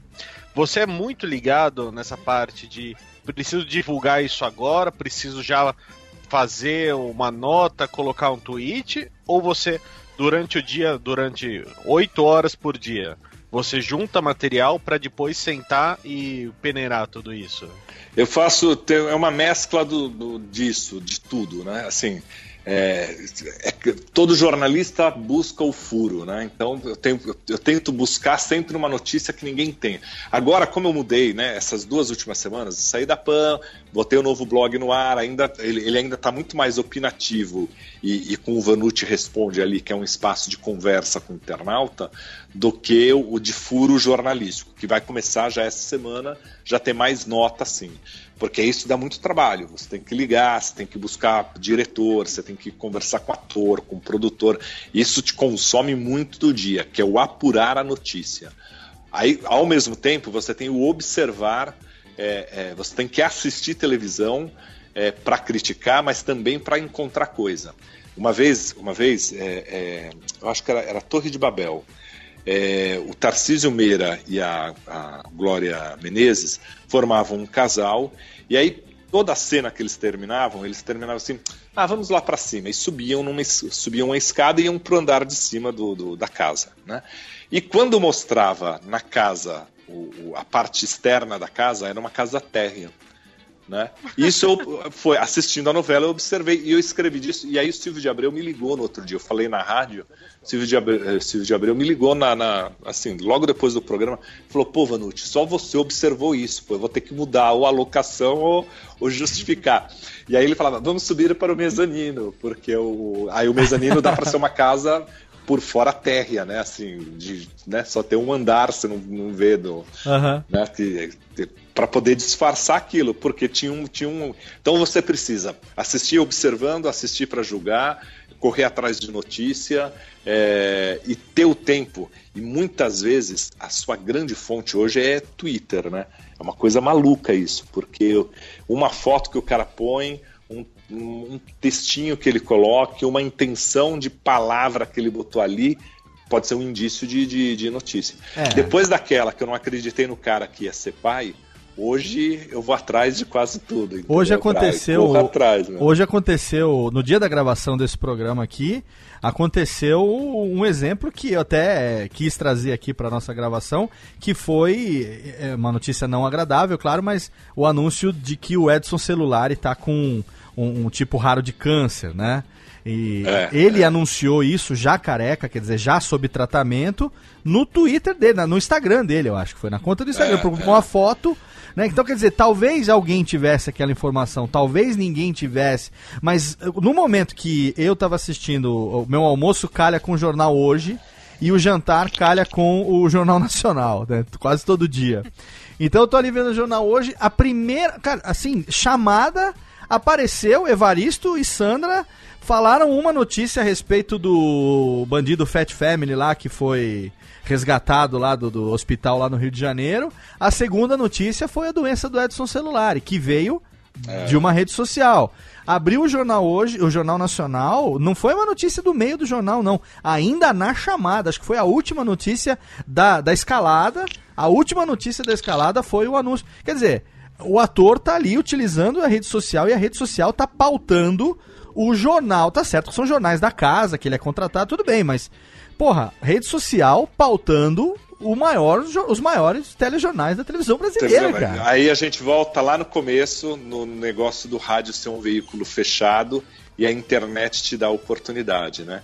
Antes, uma notícia dessa esperava o dia seguinte para sair no jornal, para depois a televisão repercutir, né? Ou às vezes o ator conseguia esconder. Hoje não, o próprio Edson vai lá e põe, assume que está no tratamento, tal porque vai ser mais fácil para ele. Sim. Né? Porque tudo isso vai, uma hora alguém vai cruzar. Porque assim, na verdade, se a gente for pensar, esse negócio da, da exclusividade meio que acabou. Acabou, né? né? Claro, o, claro, Acabou. Você não precisa hoje necessariamente de um jornalista, de um repórter.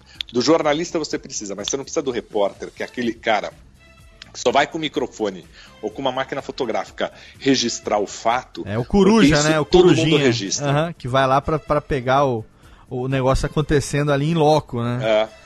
Exatamente. Hoje em dia todo mundo pega, hoje, hoje tá aí, tá aí. Ah, e é quando a notícia, quando a notícia é gerada pelo próprio protagonista da notícia, ele elimina toda a necessidade de confirmação da veracidade dela, né? Porque a pessoa está se manifestando daquela maneira de uma forma tão transparente que tá ali, ó, tá aqui, para quem quiser noticiar, eu estou dizendo que é assim, né? Quer dizer, praticamente uma declaração pública, é uma declaração pública, né?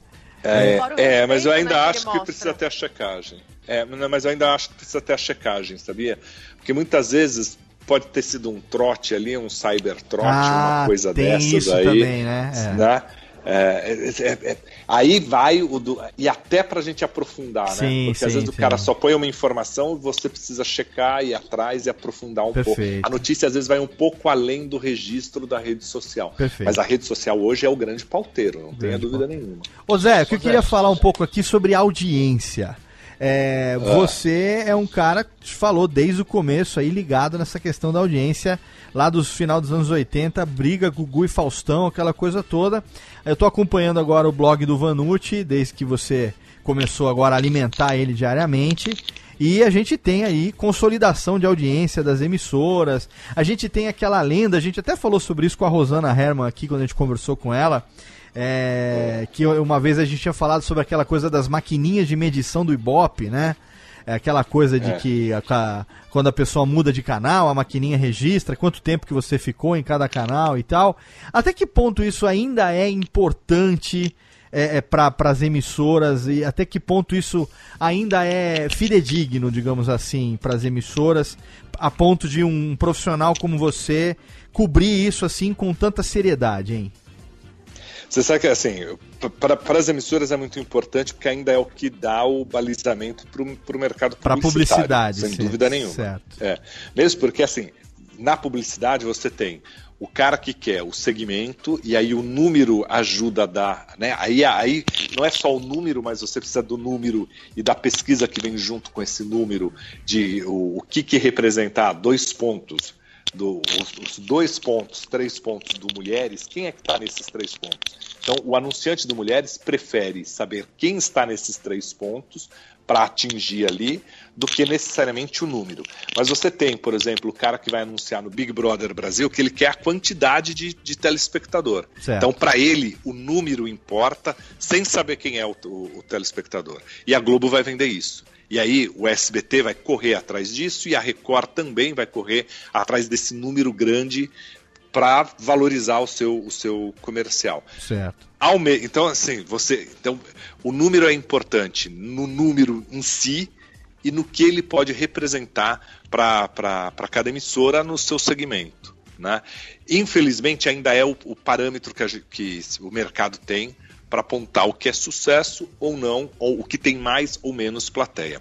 Vem aí o, o GFK, né, que vai ser o instituto que vai concorrer com, com o Ibope. Até onde eu sei, os números começam a ser divulgados é, no começo do mês que vem, já foram auditados, tal, já está tudo certinho. As emissoras é, receberam, né, o SBT, a, a SBT, Record, Rede TV, é, já receberam os números é, dos últimos meses aí. A princípio, o que, que acontece? O cenário é o mesmo. A Globo é a líder, a Record está em segundo lugar em São Paulo, o SBT em terceiro, é, a Band em quarto e a Rede TV em quinto. É o que o Ibope mostra. Porém, o GFK mostra há um número muito maior de gente assistindo televisão, a plateia é maior, é, a audiência da Record e do SBT é, é, ela é uma audiência maior do que o que o Ibope mostra, tem mais gente nas duas, nas duas emissoras, há uma presença maior também é, é, na Gazeta, em outras emissoras pequenas, a Rede TV e a, e a Band não, não altera tanto. Uhum. Então, assim, ter um instituto a mais ajuda, talvez, a partir de agora, é, a compreender um pouco mais a importância desses números. Né? Agora, é, é ruim também. Você sabe que às vezes, cada vez que eu escrevo ali, é que me dá muita, é, me dá muita audiência falar de audiência. Aham, né? claro. Porque até ficou uma característica da minha, da minha carreira aí. Sim. Mas às vezes me dá um peso de falar assim, pô, o número pelo número também já não significa mais nada, né? Claro. Porque hoje o é, 30 pontos de uma novela, aí você pode ler assim, ah, a Globo dava 60 pontos. Hoje ela dá 30, ela perdeu metade da plateia. Mas não perdeu metade da plateia, porque esses 30 pontos hoje representam quase que os 60 pontos daquela época. Tem mais Certo. gente assistindo televisão. O número vale mais. Né? Perfeito. Então é, é, é isso que a gente precisa analisar para levar pro, pro, pro, pro cara que gosta de entender número. E a- mas e a medição, ela é feita a- a- como? Ainda com essas maquininhas de medir que, que, que tem é, em- por amostragem na casa das pessoas? Porque eu lembro que a Rosana falava, não sei até quando isso é lenda ou não, de que o Ibope tinha uma maquininha, uma espécie de medidor, assim, é, é, não sei bem como seria o HF, como seria o medidor, que ele, é, ele Você ima- registra... você imagina o seguinte: Hum, Sabe o aparelho, tipo o aparelho da NET? Sim. É isso, do, da Sky. Você tem um aparelhinho que você vai acoplar na sua televisão ali. Tá, entendi. né? É, são selecionadas algumas casas dentro de um perfil para representar a plateia de São Paulo. É, a São Paulo é a mais, a mais importante por dois motivos, porque é o maior mercado publicitário e porque aqui você tem, é, você tem em São Paulo pessoas de todas as regiões do, do país. Então, Aham. a princípio, você consegue ter uma leitura grande do que seria é, é, a audiência nacional. Você tem um Entendi. peso grande por isso. Certo. Esse aparelhinho fica ligado ao seu, à sua televisão. E você vai usar o, o controle remoto da, da, da, Da sua televisão. TV normal. Normalmente. Aham. Da, da TV. E aí ele vai registrar todas as mudanças. Esse aparelho, ele manda o sinal por. É, é uma tecnologia muito parecida com o celular e que vai pela, pela, pela, pela, pela mesma rede. E por isso existem falhas. Né? Então Ah, você tem tá. um minuto a minuto que mostra isso. Você consegue ver, dá um parâmetro de como é que está a audiência, do comportamento do telespectador. No dia seguinte, né, lá por volta do meio-dia, vem o, a média consolidada. Certo. Por quê? Porque já- nisso já tem a correção, o Ibope analisa quantos equipamentos falharam para você corrigir aquilo, é, você tira um número de, de- de ligados ali, é, você desconta isso e acrescenta alguns questionários que são feitos. Os questionários, eu confesso, o aparelhinho eu até já vi, eu já, já, já não vi na casa, né? Você não conhece a casa, mas eu já conheci o equipamento. É, mas não vi ninguém que tenha sido é, entrevistado pelo questionário É do, enterro do, de do anão. Ibope É, é enterro de anão essa porra. Ninguém nunca viu esse negócio. Ah, Como é que a Não gente tem vai saber? amigo É. que tenha isso, gente. É, então, nunca vi É. ninguém, ninguém na vida que te- tivesse um É negócio igual desse. pesquisa de político, em quem você votaria. nunca, me, nunca me pararam na rua e eu não conheço ninguém que foi parado. É, a- Mas você sabe, ó, ó, é, pesquisa de político eu já vi na Paulista fazendo, viu? É, isso aí eu já vi. Não fui parado também, Aham. mas vi que estavam lá, lá, lá fazendo. Mas o fato que, assim, é única, é, é, é, é- é o que falar, é que nem enterro de anão, que ninguém, todo mundo sabe que tem, mas Não vê, né? enfim, É. que ninguém vê. Aham. né? Passarinho, É, passarinho é, morto. Ninguém vê passarinho morrer assim, você vê? Só de É, acidente, de tá morte lá, natural, tá lá, é, não entendeu? existe, né? É. Mesma coisa. E esse novo sistema, esse novo sistema não, esse novo. é, essa nova Instituto. instituto, ele vem também com um sistema parecido ou está modernizando isso? Basicamente a mesma tecnologia, também transmite é, talvez por fibra, não por celular, enfim, mas é a, a dinâmica é a mesma. A, a diferença, o GFK entrou na, é, em comunidades, em locais onde o Ibope não entrava, que Ah, era, tá. era muito difícil, e por isso que demorou o GFK. Agora tem um detalhe, o Ibope começou também agora a medir redes sociais e a, a audiência móvel. E é aí que é, vai ser a grande mudança, é, porque hoje muita gente assiste televisão naquele horário da 5 e meia até umas 7 e meia, 8 horas, Aham. em, é, em movimento, né, através do celular, né, em ônibus, em metrô. E é aí que muda, talvez, é, que nos próximos anos venha um número bem diferente aí. Excelente. Agora a pergunta que não quer calar, que é o seguinte: troféu imprensa. Todo ano Hum. Maria. uma premiação ali composta por, pela nata do jornalismo televisivo e você tá ali fazendo fazendo parte dessa trupe ali do troféu imprensa junto com o patrão há 16 anos, quer dizer, desde o ano 2000. 16 anos. Desde o ano 2000 ou de no- 90, 99 que você tá? Eu acho que 99, desde 99. 99 ali. Nossa, faz tempo, né? Porra, Pelo amor é de Deus, um tô velho. tempinho, né? E como é que como é que foi esse esse convite? Você falou que o Silvio que acabou te chamando para integrar essa equipe de jurados. E como é que é essa dinâmica? A gente assiste lá todo ano. É uma, uma- uma- uma- o Oscar da TV brasileira, né? É uma coisa bem bacana. É, é, há muitos anos, eu me lembro puta, do troféu imprensa desde que eu era moleque. Eu lembro do, do famoso Plástico do Malaya Nunes, que é o, o, o criador do troféu imprensa. Criadora. É, co- conta pra gente. ensinou muita gente. Ele...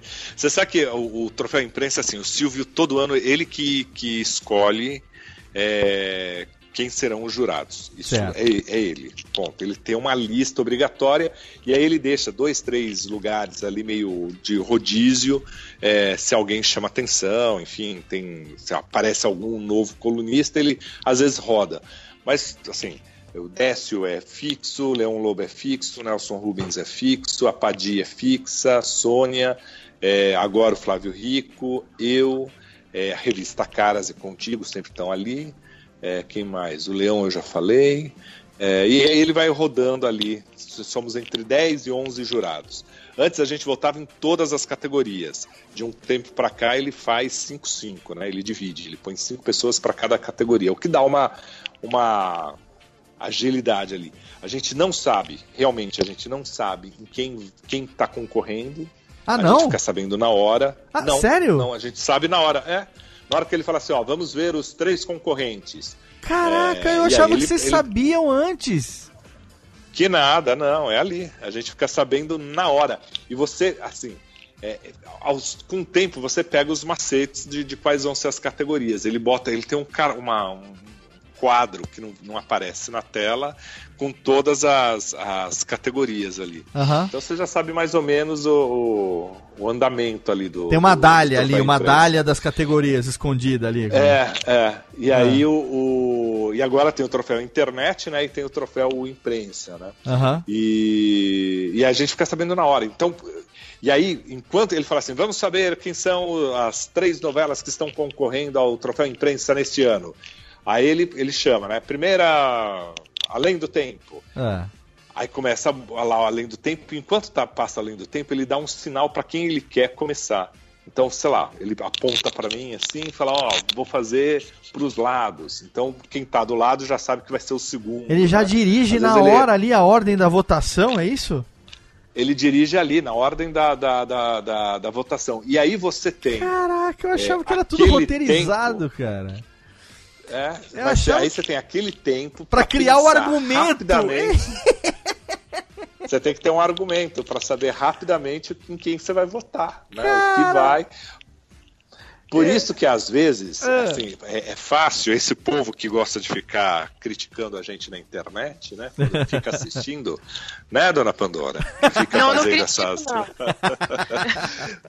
Mas não, é, é que não sabe, não sabe como a gente. É, ali é corrido, meu, porque você tem que pensar rápido. É punk É, demais. às vezes você pensa, você fala assim, ah, vem tal novela esse ano, né? Que nada. Não... Teve um ano, por exemplo, que eh, tinha Fernanda Montenegro eh, em novela, fazendo um belíssimo trabalho.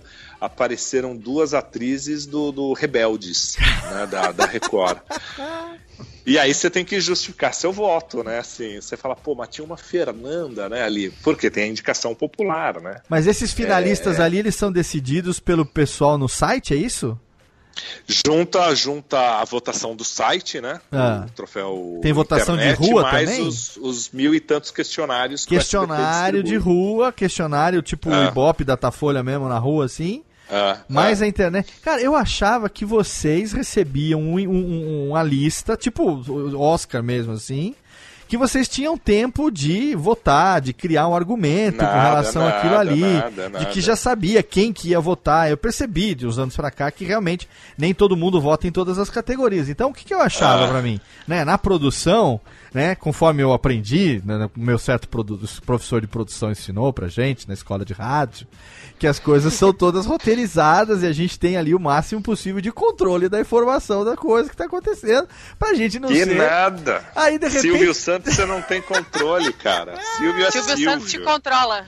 É o Silvio Santos É. que controla. Mas olha só, você sabe, sabe o que é que o Silvio gosta? O Silvio gosta de é, jogar você na fogueira, e, mas ele não joga por maldade. É. É, o Silvio gosta do espetáculo. Claro, claro. Então, é, ele vai te provocando, ele E vai. ele tem Ele, feito isso muito com a Maísa agora, ultimamente, não? é, é, É o show, né? E você sabe que claro. no, no, no troféu, por exemplo, ele. ele para ter uma ideia, assim, a gente a gente chega lá às 9 horas da manhã para todo mundo se maquiar, as meninas chegam antes até, né? Para fazer cabelo e tal, porque o homem é só passar um pozinho ali para tirar o brilho e põe um laque no cabelo para não espetar o cabelo no, com ar condicionado, né? Aham.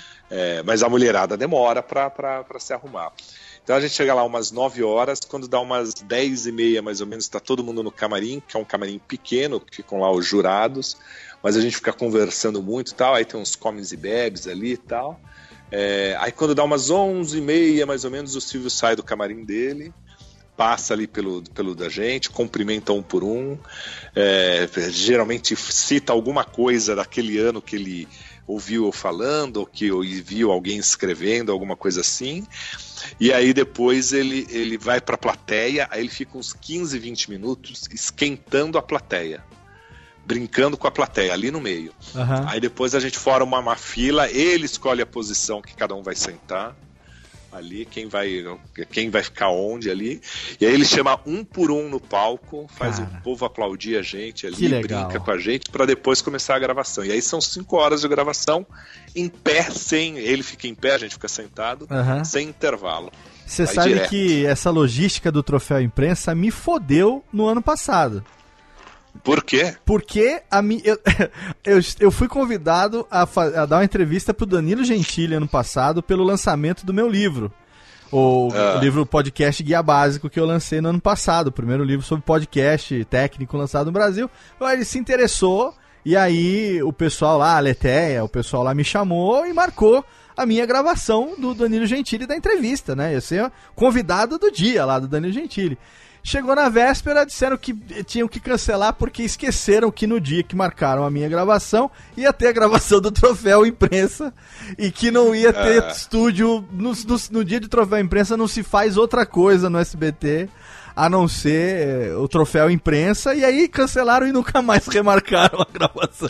Você sabe que o troféu imprensa ele movimenta três estúdios. né? Então, eles Porque na, ver- na verdade é o estúdio 3 é o que grava.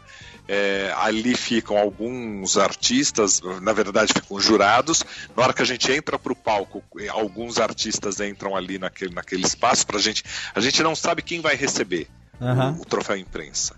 Né? Esse ano até vazou lá, o Rodrigo Faro andou ali e foi cumprimentar a gente. Mas acabou, né? é, mas ele, o Silvio não gosta que, que isso aconteça Sim. até para que ele possa, para que a gente não saiba quem tá ali, porque se de repente o cara concorre de novo, a gente não ser influenciado. né? Claro, claro. É, mas aí eles usam o, todo o apoio do estúdio 2 e do estúdio 1 pro, pro, pra camarins, para essas coisas todas. É, um deles é o estúdio do gostoso. Danilo. Um deles é o estúdio do Danilo Gentili? Não, deve ser, né? É, eu acho que o do Danilo é o segundo. é o Então dois. pronto. É o. Até hoje, Aleteia, um beijo pra você, obrigado pelo convite. Ô Silvio, obrigado, viu, pelo troféu imprensa. Ah, eu tenho- o meu sonho um dia é conhecer Silvio Santos. Sabe que eu eu tenho aqui uma fita cassete, É. Zé, de 1976, por aí. Eu tinha dois, Cê é três anos. velho, hein? Fita cassete é coisa de Sim, velho. eu tenho quase, vou fazer 42 agora. Eu tenho uma fita cassete Ah. que meu pai gravava quando eu era molequinho, começando a falar e tal. A primeira imitação, com 3 anos de idade, foi do Silvio Santos. eu- Olha. Nunca mais eu parei. Quando não tinha voz, quando era moleque, aquela voz de gralha, né? E, É. a- enfim, então o sonho da minha vida é um dia poder conhecer o Silvio Santos. Eu vejo os meus amigos de Twitter todo ano sendo convidado para fazer a, a- cobertura do Teleton. Teleton. e tal. E até, puta, todo mundo vai lá falando, mano, que dia que eu vou conhecer o Silvio? Eu não vou conhecer o Silvio nunca. Eu um dia eu vou parar lá, eu vou, eu vou no Jaça, vou marcar um corte de cabelo no Jaça. Mais fácil, é mais fácil no Jaça. Pra poder um dia conhecer o Silvio Santos, porque eu, eu preciso ser rápido, o- né? Meus ídolos estão indo, eu preciso ser rápido. Você, falou do Teleton, do, do Teleton, da bancada ali do- dos twitteiros. Aham. mobiliza muita coisa, sabia? É, é, e cada vez mais a direção do Teleton compreende que se não tiver o apoio da, da- da- que, que o apoio da internet ali é fundamental Que para legal. mobilizar as pessoas para doação. Ah, isso é muito legal. Isso é muito legal. Não, é, é- é assim, aquela invejinha branca, sabe? Que você. A gente fica do lado de cá. Acompanhando, dando RT nos amigos e incentivando também, né? Distribuindo para nossa audiência o conteúdo e tal. Mas é muito bacana quando a gente viu essa abertura e essa valorização, né, do pessoal da- de rede social, de internet sendo. né, o SBT acho que foi pioneiro nisso, né? Foi a primeira É, primeira é. rede de, de televisão que realmente deu essa importância para para internet, para Twitter principalmente, é, para usuários, né, que na internet são ali, é, é, enfim, famosos no meio de internet, né? O cara, sei lá, vai comprar pão na padaria, ninguém sabe quem ele é, mas na internet o cara é- tem 200, 300, 500. Movimenta muito, é. Exatamente. E, e- e valorizar isso em prol de uma causa tão nobre quanto o Teleton foi muito legal e é legal ver isso continuando, né? Ano a ano. É, eu ali no Teleton eu falo que sou o avô da bancada, né? Porque eu, eu sou o mais velho daquela bancada. Eu falo, pelo amor de Deus, tá na Ah, hora de eu me aposentar. É pô. gostoso, gostoso. Olha só, vamos aqui bater palminha técnica, levanta Rubens e Jorge, porque temos aqui agora um último intervalo rapidinho e o bloco derradeiro. Agora a gente vai falar sobre os novos projetos do Zé, o blog do Vanucci, internet, o livro, que eu sei que tá vindo projetos bacanas por aí. Recadinho rapidinho e já já a gente volta no bloco final do Radiofobia. Yes! Radiofobia. Radiofobia. Radiofobia. Radiofobia. Radiofobia.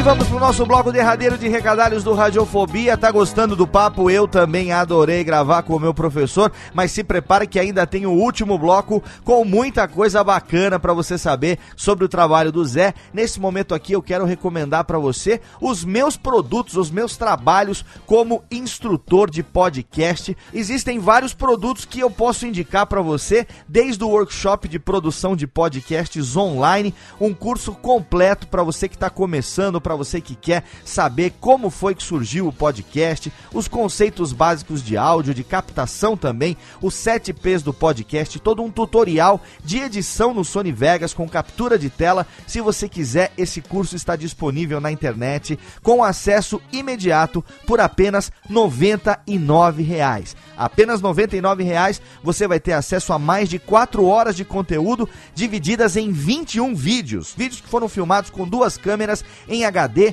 com captação de áudio profissional. Eu mesmo editei, já incorporei para você ali as apresentações para você não precisar ter outras telas abertas. Você simplesmente dá o play, coloca o teu fone e assiste ao melhor e mais completo workshop de produção de podcasts da internet. Agora, se você quer ter uma coisa ali na tua mão para você poder consultar e ler a qualquer momento, eu recomendo o meu livro Podcast Guia Básico, publicado e editado pela Marsupial Editora, o primeiro livro, o único livro técnico até agora sobre podcasts publicado no Brasil, lançado em fevereiro do ano passado, está disponível para você tanto na versão impressa que você encontra em todas as livrarias online aí, nas livrarias físicas também Brasil afora, como também na sua versão digital que você pode ler em qualquer dispositivo. Você pode ler no seu iPad, no seu dispositivo Apple, você pode ler no seu Android, você pode ler no seu desktop, você pode ler no seu Kobo, no seu e-reader preferido, no seu Kindle, enfim, não tem desculpa para você não ter alguma cópia do meu livro Podcast Guia Básico, uma fonte imediata de consulta, feita numa linguagem bem tranquila para você que quer saber todos os passos que envolvem a produção de um podcast. E tudo isso você encontra no meu site cursodepodcast.com.br, onde também existem vídeos gratuitos ali que eu publico dicas para você, que você encontra todos os meus trabalhos como instrutor palestrante relacionado à produção de podcasts cursodepodcast.com.br. Entra lá, segue também o arroba curso de podcast no Twitter e também curte a página no Facebook, facebook.com barra curso de podcast. Não tem desculpa, você quer fazer, é fácil e eu ensino você como você mesmo pode ser o produtor e o editor do seu próprio podcast. Agora, se você quiser, você pode contratar os serviços da minha empresa, Radiofobia Podcast e Multimídia, para que nós prestemos isso e resolvamos para você tudo, desde a consultoria até a concepção, passando pela produção das vinhetas, da plástica, a gente faz a configuração do teu plugin, a gente cria o teu site, a gente faz composição de trilhas personalizadas para você e é claro, a gente também edita o seu podcast. Seja você uma pessoa física, um profissional liberal, uma empresa que represente uma marca, um produto ou um serviço, a Radiofobia Podcast Multimídia tem os profissionais mais qualificados do mercado e todos eles especializados em podcast, liderados por mim para oferecer para você todas as soluções que você quer em podcast. E aí você entra lá no site radiofobia.com.br barra empresa. Fica agora então com a parte final desse papo fenomenal com o nosso professor José Armando Vanucci. Não esquece de entrar no post, deixar teu comentário, interagir com a gente nas redes sociais. A gente quer saber as suas impressões a respeito desse programa. Aumenta o som que tem mais radiofobia para você.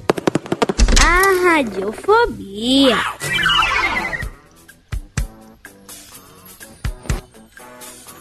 Tamo de volta aqui no Radiofan com o Vanucci fazendo fofoca. Tamo de one, two, three, let's go. Tamo de volta, técnica, bate palminha. Tararam. Tamo de volta, que delícia de programa. Aumenta o volume, técnica, tá muito baixo essa melódia. Chega de bater palma também, anões. Vocês não estão ganhando pra tanto, né? Por favor, anões. Diminui um pouco aí. Estamos de volta. Bloco derradeiro do Radiofóbias, hoje totalmente fenomenal. Trazendo ele, José Armando Vanucci. Bota reverb, tá ligado? José Armando Vanucci. Olha que delícia. Está aqui no Radiofobia. Tira a reverb também. Está aqui no Radiofobia hoje e nós estamos conversando sobre televisão, sobre bastidores, sobre fofocas, por que não? Afinal de contas, né, Pandorinha? Precisamos de um, um alimentozinho para os corredores do dia a dia. Né? Lógico, não tem, não tem conversa que, que não ande sem uma fofoquinha, né? Exatamente. O fofoquinha Você começa ali- a falar da vida dos outros, você, você- quando você vê, já passou cinco horas você ainda tá falando. Isso é, exatamente. É, Você não gosta que fale da sua, mas da dos outros adoramos. não, posso também, me chama, me chama que eu falo Me junto chama ainda. que eu falo junto. Muito bem. A gente já falou um pouco sobre internet, sobre redes sociais, sobre Twitter e tal. E aí eu queria falar com o Zé agora sobre o blog do Vanucci, né? A gente sabe até recentemente, o Zé, a gente comentou, teve 26 anos na Rádio Jovem Pan. Eu sei que não tem problema da gente falar isso aqui, porque foi a grande escola, né? Foi ali a- a- o início da carreira, foi essa consolidação dessa carreira, né, Zé? É, então, é, É. Não, não dá pra não falar, e até porque é, é, eu, eu ficava meio reticente, porque tava querendo. assim, Foi do dia pro outro, né? Acabei de te ouvir, eu todo dia te ouvia no Morning Show. De manhãzinha e tal, ia pegar meu filho na escola ouvindo exatamente aquela hora ali entre, entre 15 para as 11 e 11 e 20, que é a parte final ali do programa, a segunda metade do programa, né? Onde tinha ali a É. sua participação e tal.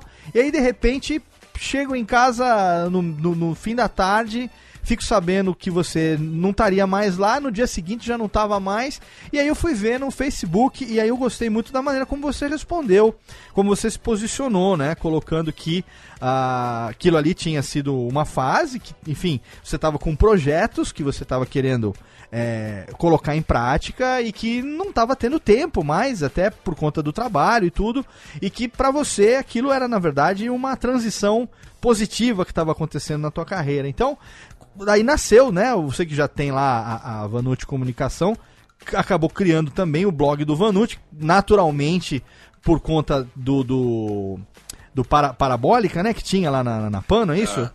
E você É, o tá lá... Era do, do site da PAN, Do né? site E da aí eu PAN, acho que era mais justo ficar, ficar lá, né? Era Sim. é deles ficar lá. Mas o trabalho e o conteúdo agora você alimenta o seu próprio blog com toda a naturalidade, sem problema nenhum, né? É. E tá lá diariamente Eu colocando. Então conta pra gente aí como que tá sendo essa transição agora e os projetos que eu sei que você tem aí na gaveta pra, pra começar já a- a deixar a gente com um pouquinho de expectativa do que vem por aí. Você sabe que na verdade eu, eu- eu- assim, eu sempre eu, é, eu sempre fui pegando oportunidades. Eu tenho um problema muito sério de desapego. É. O que eu pego eu levo pro resto da vida, né? É, então assim, lá na rádio oficina, por exemplo, eu dei 10 anos de aula. Sim. Né? Eu já não tinha, eu estava fazendo a Gazeta já, eu já tinha, já tinha começado a fazer a Gazeta. Aham, foi. É, não, não- não batia mais horário, sabe assim? Era, tinha um horário muito complicado, mas tava lá. Eu fui até o meu limite do que eu podia dar aula, porque era algo que eu gostava mesmo, sabe assim? Que, que me dava prazer. É, aí, assim, o rádio sempre foi o que, que, eu, que eu segurei ali o, o tempo todo. 26 anos é muita coisa, né? Você fala Nossa. assim, pô, meu, é muito tempo, né? E aí, assim, juntou a necessidade da rádio de al- alterar algumas coisas, né? A, a Jovem Pan, ela deixou de fazer o Morning Show como um programa de entretenimento, hoje é um programa de pura política, né, de debate político, de embate político, né? Diariamente tem um embate político, né? É, é, produzido um embate político ali Aham. da esquerda contra a direita, né? É, é- é um posicionamento da rádio. Então havia essa necessidade da rádio e eu já tinha até me manifestado lá com, com diretores tal de que ó, talvez seja o, né, o melhor caminho mesmo, né? Eu Legal. tenho, pô, eu, eu, tava, eu tava trabalhando das, eh, praticamente das seis da manhã, que era a hora que eu já estava em pé ali, puxando coisa para a rádio. É, ficava na rádio até umas sete horas da noite, ainda tinha mais a Gazeta, o blog no meio disso, é, alguns eventos que eu estava fazendo, é, e mais um livro que eu estou escrevendo sobre a história da televisão, eu e o Flávio Rico, já há dois Ah, anos legal. e meio. É isso, né? você comentou desse livro, exato.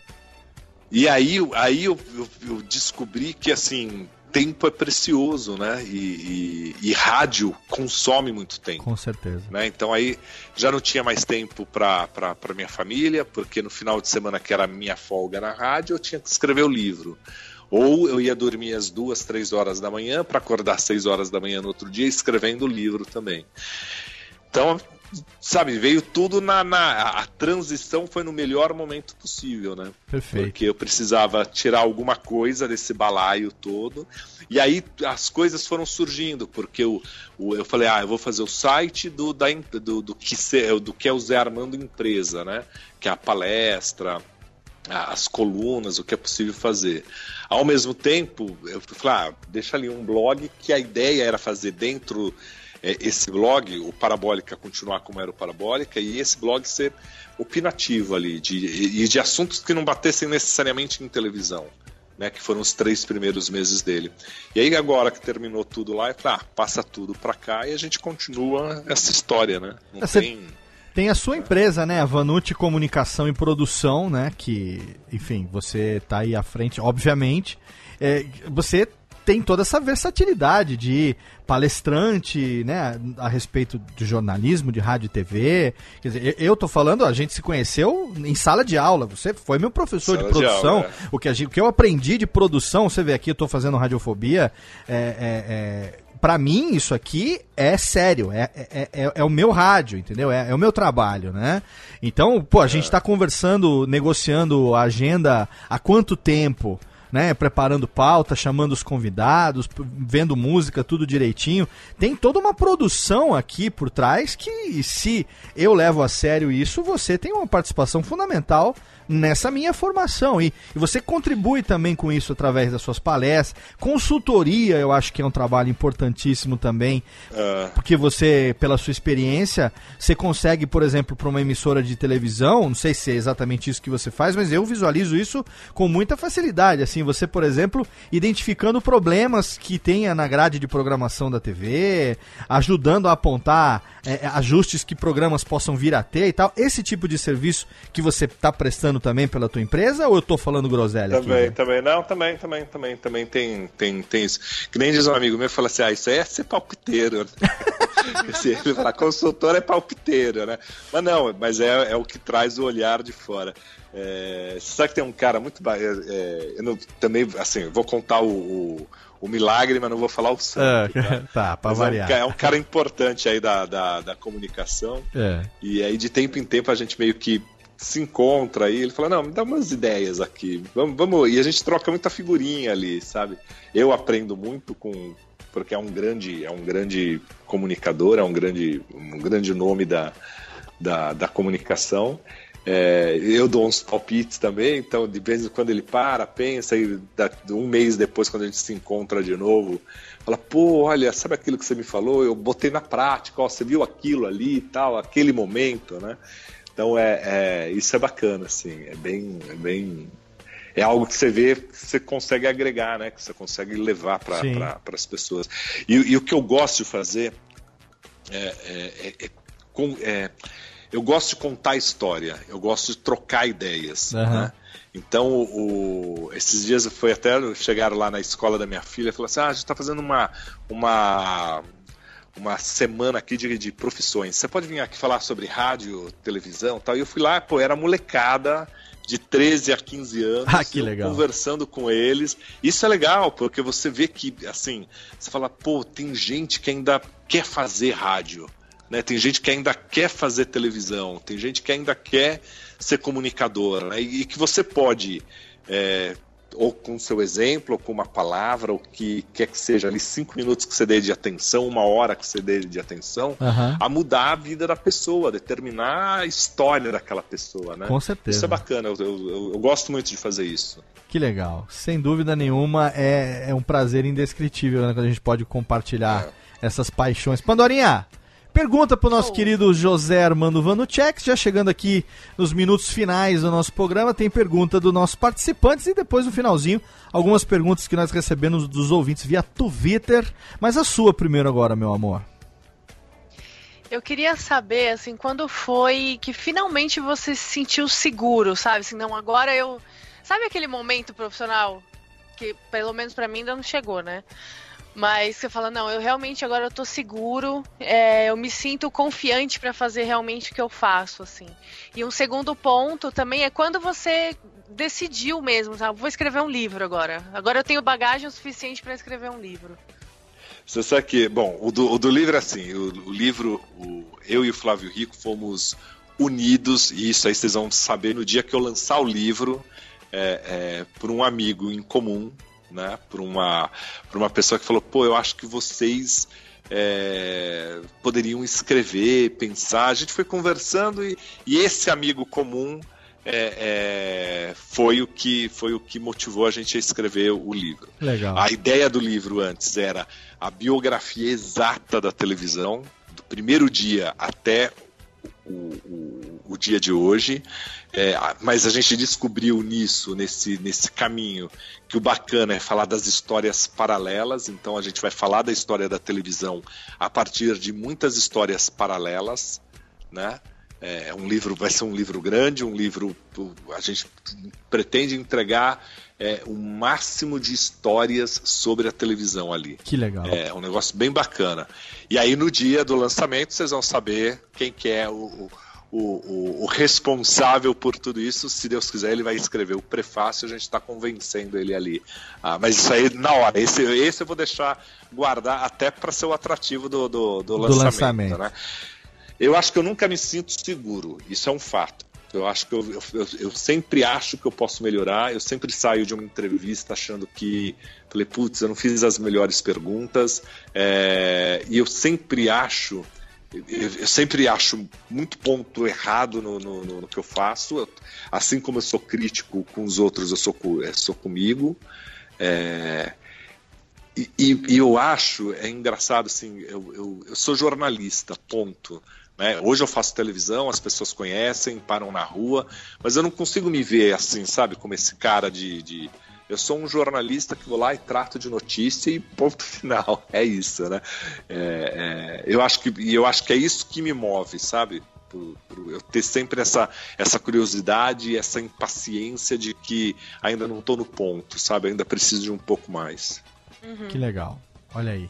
Excelente. E você, Pedro Palota, tem pergunta pro nosso querido Zé Armandex? Sim. Por Com favor. certeza. Zé, assistia você pra caramba no programa do Ronivon. É, é um momento legal que a gente até assistia bastante com a minha mãe. é, que a gente falava, pô, esse cara fala é, sobre televisão de um jeito sóbrio e que é interessante, né? Então acompanhava bastante você, sempre curti bastante é, o seu método de opinar. E eu queria saber, você que tem mais tempo de televisão e, e mídia de massa do que eu de vida, é, se você acha que tem necessidade é, da mídia de massa se reinventar, principalmente por causa de internet. Hoje a gente vê que o pessoal da, da minha idade, aqui por volta de 25 a 30 anos, já assiste bem menos TV do que os nossos pais e os que são da geração seguinte assistem menos ainda. E a, e a televisão ainda tem uma certa resistência.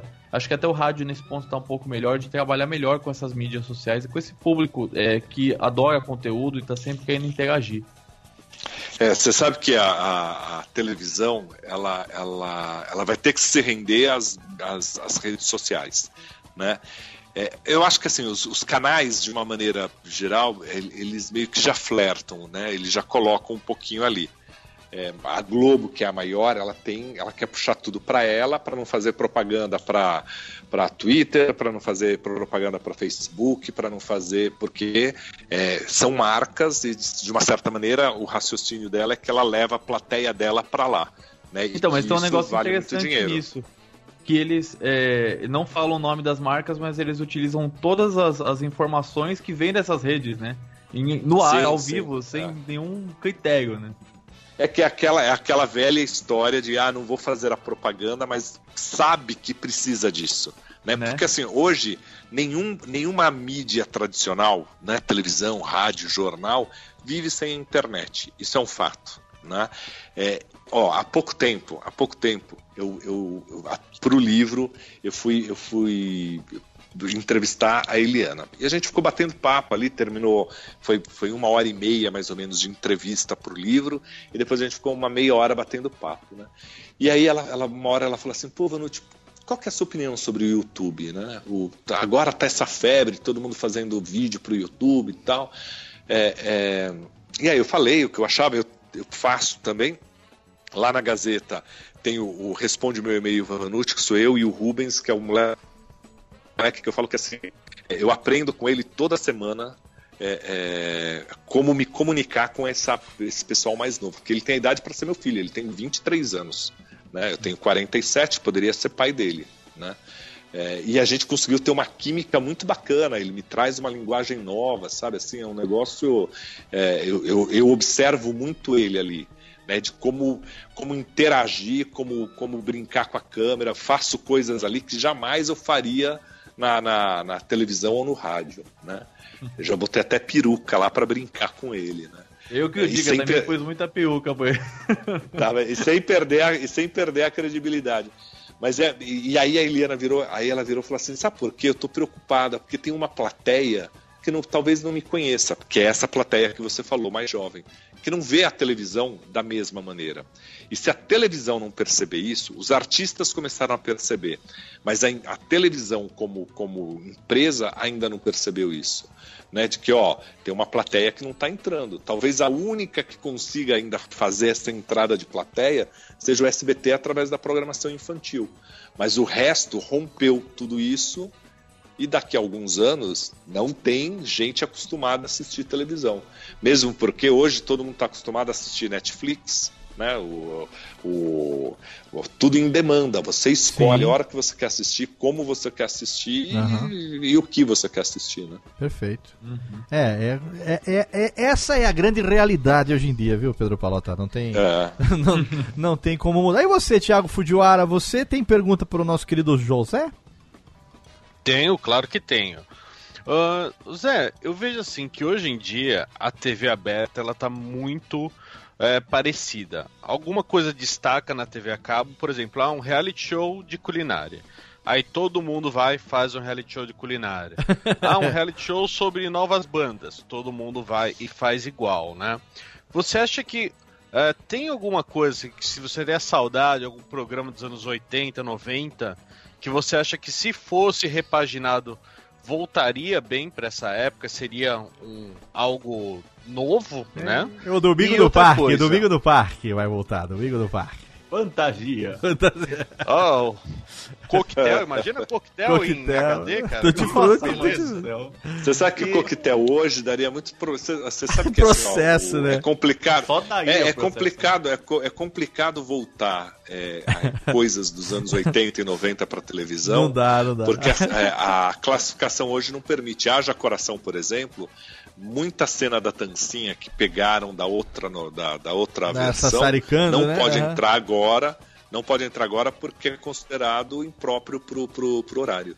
Né? E lá na, na, década, de, nos anos 80, 90, funcionava. A tancinha né? da Mariana é... Ximenes não vai poder olhar e falar assim na feira, pega meus melão, olha aqui os melão, não vai poder Não vai Não poder. pode, não pode, Atrás, não da, pode. atrás da, da- ali da feira, pegar os melão, botar em cima na frente dos peitos. Será que os meus melão? Vem pegar os meus melão, como tão molinho, meus melão durinho, meus melão. Ela, ela até fez isso no capítulo inicial, ela até fez, mas tem muita coisa que não vai poder Ai, fazer. Jesus amado. É, a gente também Jamais sobreviveu. seremos Pantanal, né? A gente sobreviveu. É, Pantanal, nossa por exemplo, Senhora. não mais. Mas aí você tem, por exemplo, Liberdade, Liberdade, que tem cenas ousadas, bacanas, muito bem feitas. Eu acho que talvez do- de tudo que, que, que a Globo construiu de, de a coisa mais ousada, ela conseguiu botar ali, né? De verdades secretas pra cá, amadureceu bem isso.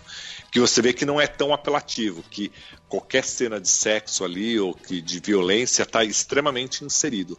Porque a Gabriela, violência. Você já viu isso também, né? Gabriela também É, teve bastante. Já vinha um assim. pouquinho, é. Já vinha um pouquinho.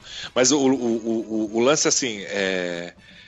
Talvez buscar coisas de lá. A, a- a televisão, ela, ela infelizmente, ela, ela nave, ela, ela surfa, né? O, o que os, os executivos falam. Só lá, a onda agora é de gastronomia, então vamos surfar nessa onda. Até a onda baixar. Aí você pega uma outra, uma outra onda e surfa. E como todo mundo tem medo de é, arriscar, porque a audiência vale muito, então assim, ah, isso aqui tá dando certo na Globo, vamos fazer. Deu certo no, na Band, vamos fazer. Ah, isso aqui deu certo no, no, no SBT, vamos fazer. Né?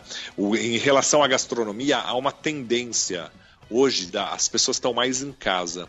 E aí elas cozinham mais e esses programas de gastronomia e não é só é, aqui no Brasil não é um fenômeno mundial isso É, ainda dura um pouquinho ainda vai durar um pouquinho isso daí porque você vai a- a- alterando, né? Uma hora você passa churrasco, sobremesa, aí você faz um só de salada, um só de massa, você vai mexendo ali. Mas ainda a tenden- a- ainda deve permanecer ainda algum, uns três anos pelo menos com força aí, porque as pessoas estão mais em casa, né? Essa até até reality de reforma de casa também pega É. bastante e isso mais na TV a cabo e em quadro no, no- em programa de auditório porque as pessoas estão mais em casa, elas arrumam mais a casa, né? E outra coisinha, Zé. A, a gente vê que na, das décadas passadas a gente tem atores que a gente sabe que fala esse cara vai ficar marcado pra sempre. Você tem o Fagundes, o Cortez, eh, Tony Ramos, Glória Menezes e tudo mais. Dessa geração nova, você acha que algum deles um dia vai chegar a ser icônico dessa forma? Ou você não vê muito futuro né, nesses atores dos últimos 15, 20 anos? Eu acho que tem gente muito boa, tem, tem gente boa. Tem gente que, assim, você tem muito canastrão, é, é, mas também tem alguns desses icônicos aí que, que foram canastrões, viu? Que, que lá atrás eram, não eram lá tão grandes atores e foram amadurecendo, né? Essa é uma, é uma boa, essa é uma profissão onde o tempo ajuda bastante o profissional. Né? Você pega um Tarcísio Meira, por exemplo, ele era um bom ator, mas hoje ele é um excelente ator, né? Ele, ele amadureceu bem o, o Tarcísio, né? O Francisco Coco também, pô, ele era galã, ele passou. Hoje você nem lembra mais daquela fase de que ah, era só o homem bonito, né? Você tem um, um cara de um, de, um, de um bom ator. Eu acho que assim, desses, o Cauã deve ficar. Eu acho que não é apenas um cara bonito, não. Ele, ele tem mostrado é, é, trabalhos bons, sólidos ali. Bruno Galhaço é um cara que vai mostrar, mostra bem. É, Mariana Ximenes, eu acho que, que, que, vai bem. A Marina Rui Barbosa é, é, vai bem. É, tem ali, tem, tem, tem bastante, tem, tem gente muito boa atuando. Sabe um cara que fala um pouco, e eu acho que vai ser um cara que vai marcar, não é dessa geração, é um pouquinho mais velho, é o Thiago Lacerda.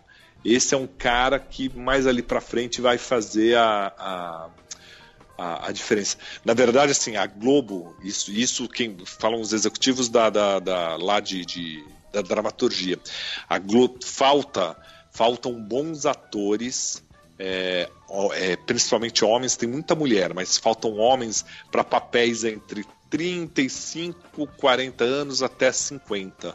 Né? Você tem atores bons, muito mais velhos do que isso, e alguns novos surgindo, mas esse miolo que justamente são os, os personagens protagonistas, falta ator. Por isso que se repete tanto. né? Olha aí, tá. Pô, Globo, chama eu, nós aqui, são aqui os, os, Tá vendo? Olha, cara? os gordinhos aí, de meia idade aqui, uma pô. novela sobre Japão e sem ator japonês. E eu aqui sentado vendo TV. Sentados vendo televisão, tá vendo?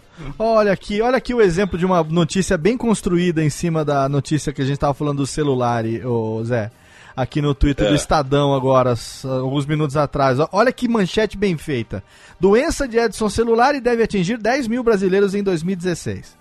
Aí vem nosso amigo Marcos Lauro e fala: então prendam esse homem, pelo amor de Deus, né? Porque se, a, se a doença dele vai atingir 10 mil pessoas, alguém bote esse cara na cadeia.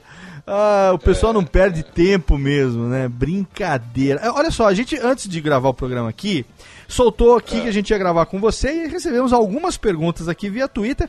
Algumas delas já foram respondidas ao longo do programa, como por exemplo aqui a do meu amigo Thiago Cunha, ele que. Onde é que mora o Thiago? Não diz onde que mora, mas a gente conhece o Thiagão e ele mandou o seguinte, ó. Qual a sua opinião sobre podcast?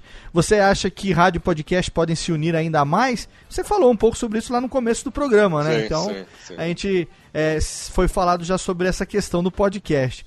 É, o André Luiz pergunta o seguinte: você acha, ele é de Campo Largo, você acha que a velha geração da TV e do rádio ainda vão ser superadas, mesmo com o sentimento nostálgico? Um pouco disso que a gente estava falando agora também, né? Dos, dos atores e das, É, das a- estrelas, né? É, eu- acho que assim, é, é, comunicação você sempre vai precisar de bons profissionais, né? É, é, e a gente consegue resistir ao tempo. É, é- é- claro que assim, talvez você, é, os novos vão ocupar, porque é necessário que ocupem os papéis de destaque, tanto no rádio quanto no, no coisa, mas a gente vai, é, é, a gente vai, é, não tem como né? Você vai ser, ser- a renovação será constante, assim como em outras áreas, né? Não tem Sim. como. Aqui o Vitório, ô Vitório! É, você já respondeu também a pergunta dele, que é o que, que se espera, o que, que você espera agora dessa nova fase, depois de tantos anos na Jovem Pan, né? Tudo que vem por aí agora, acho que o que não vai faltar agora é trabalho, né? Zé? Agora com tempo para poder Você sabe, trabalhar olha, mais. Vou, vou contar um negócio para você. Primeiro que assim, eu passei a ter mais tempo até para poder responder para estar hoje aqui, por exemplo. Aham, né? claro. Isso é uma coisa boa, né? Sim. Eu tenho, eu tenho prazo agora de dois meses para entregar o livro, né? Então eu estou trabalhando mais do que eu trabalhava antes. Isso é um fato. É, e o que surgiu de história de gente que putz, olha, vamos fazer um projeto aqui bacana, a própria, a própria Gazeta, a Gazeta, assim, eu falo que eu sou, é, eu brinquei esses dias, eu falei assim, ah, eu fiquei um terço desempregado, né? Porque, eu, na verdade, eu tirei o, o- a Jovem Pan, né? É, é, disso, né? Eu tirei o- eu não falo nem o rádio, porque eu tô fazendo rádio, eu tô aqui com vocês, eu, é, fui na nativa esses dias, quer Ah, dizer, sim, você tem, aham. você, você- pode rodar mais, né? Claro. É, então você tem mais tempo, né, para isso, né? Cara, Mas é- surgiu muito mais coisa, muito mais coisa. E eu fico muito feliz porque é, 10, aí, 11 anos depois de, de- da gente ter é, estudado, eu ter estudado com você, de ter aprendido com você, hoje estou tendo a oportunidade de tê-lo aqui, né, no, no- no meu programa, junto com os meus amigos, trazendo para a nossa audiência, para os nossos ouvintes, esse cara que é uma referência no rádio e na televisão, meu professor com muito orgulho, José Armando Vanucci. Fenomenal. Infelizmente o programa vai terminar agora, criançada. Ah, mas se ficou fenomenal, ninguém fica triste, não. Exatamente. Vamos lá então, Técnica, por favor, agora tira risco disco e vamos direto para a música. Chame o Woody Buzz nesse momento.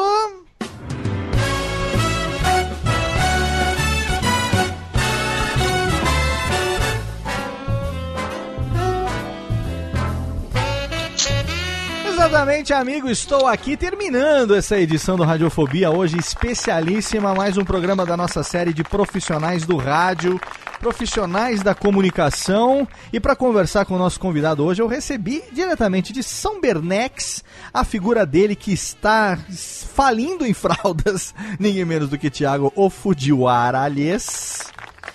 Valeu, Léo. Boa noite, pessoal. Boa noite, Zé. Boa e eu vou noite. dormir com meus palpites de top 10 pessoas que devem ser gays na internet. Top- Já top- cito que dois participam desse podcast e não sou eu. Olha aí, e não estão aqui, não estão aqui, não estão aqui hoje, Não hein? estou negando nada. Olha aí, a Salete a gente Eu já conhece. agora, hein? Aguarde notícias de Salete em breve. Tiagão. Tiagão, obrigado mais uma vez pela sua participação. E eu quero, como sempre, deixar aqui mais do que justamente a indicação para as pessoas aí que estão querendo fazer passeios em destinos eróticos, destinos exóticos, que podem Opa. procurar Cangaru Turismo, exatamente? Exatamente, Léo.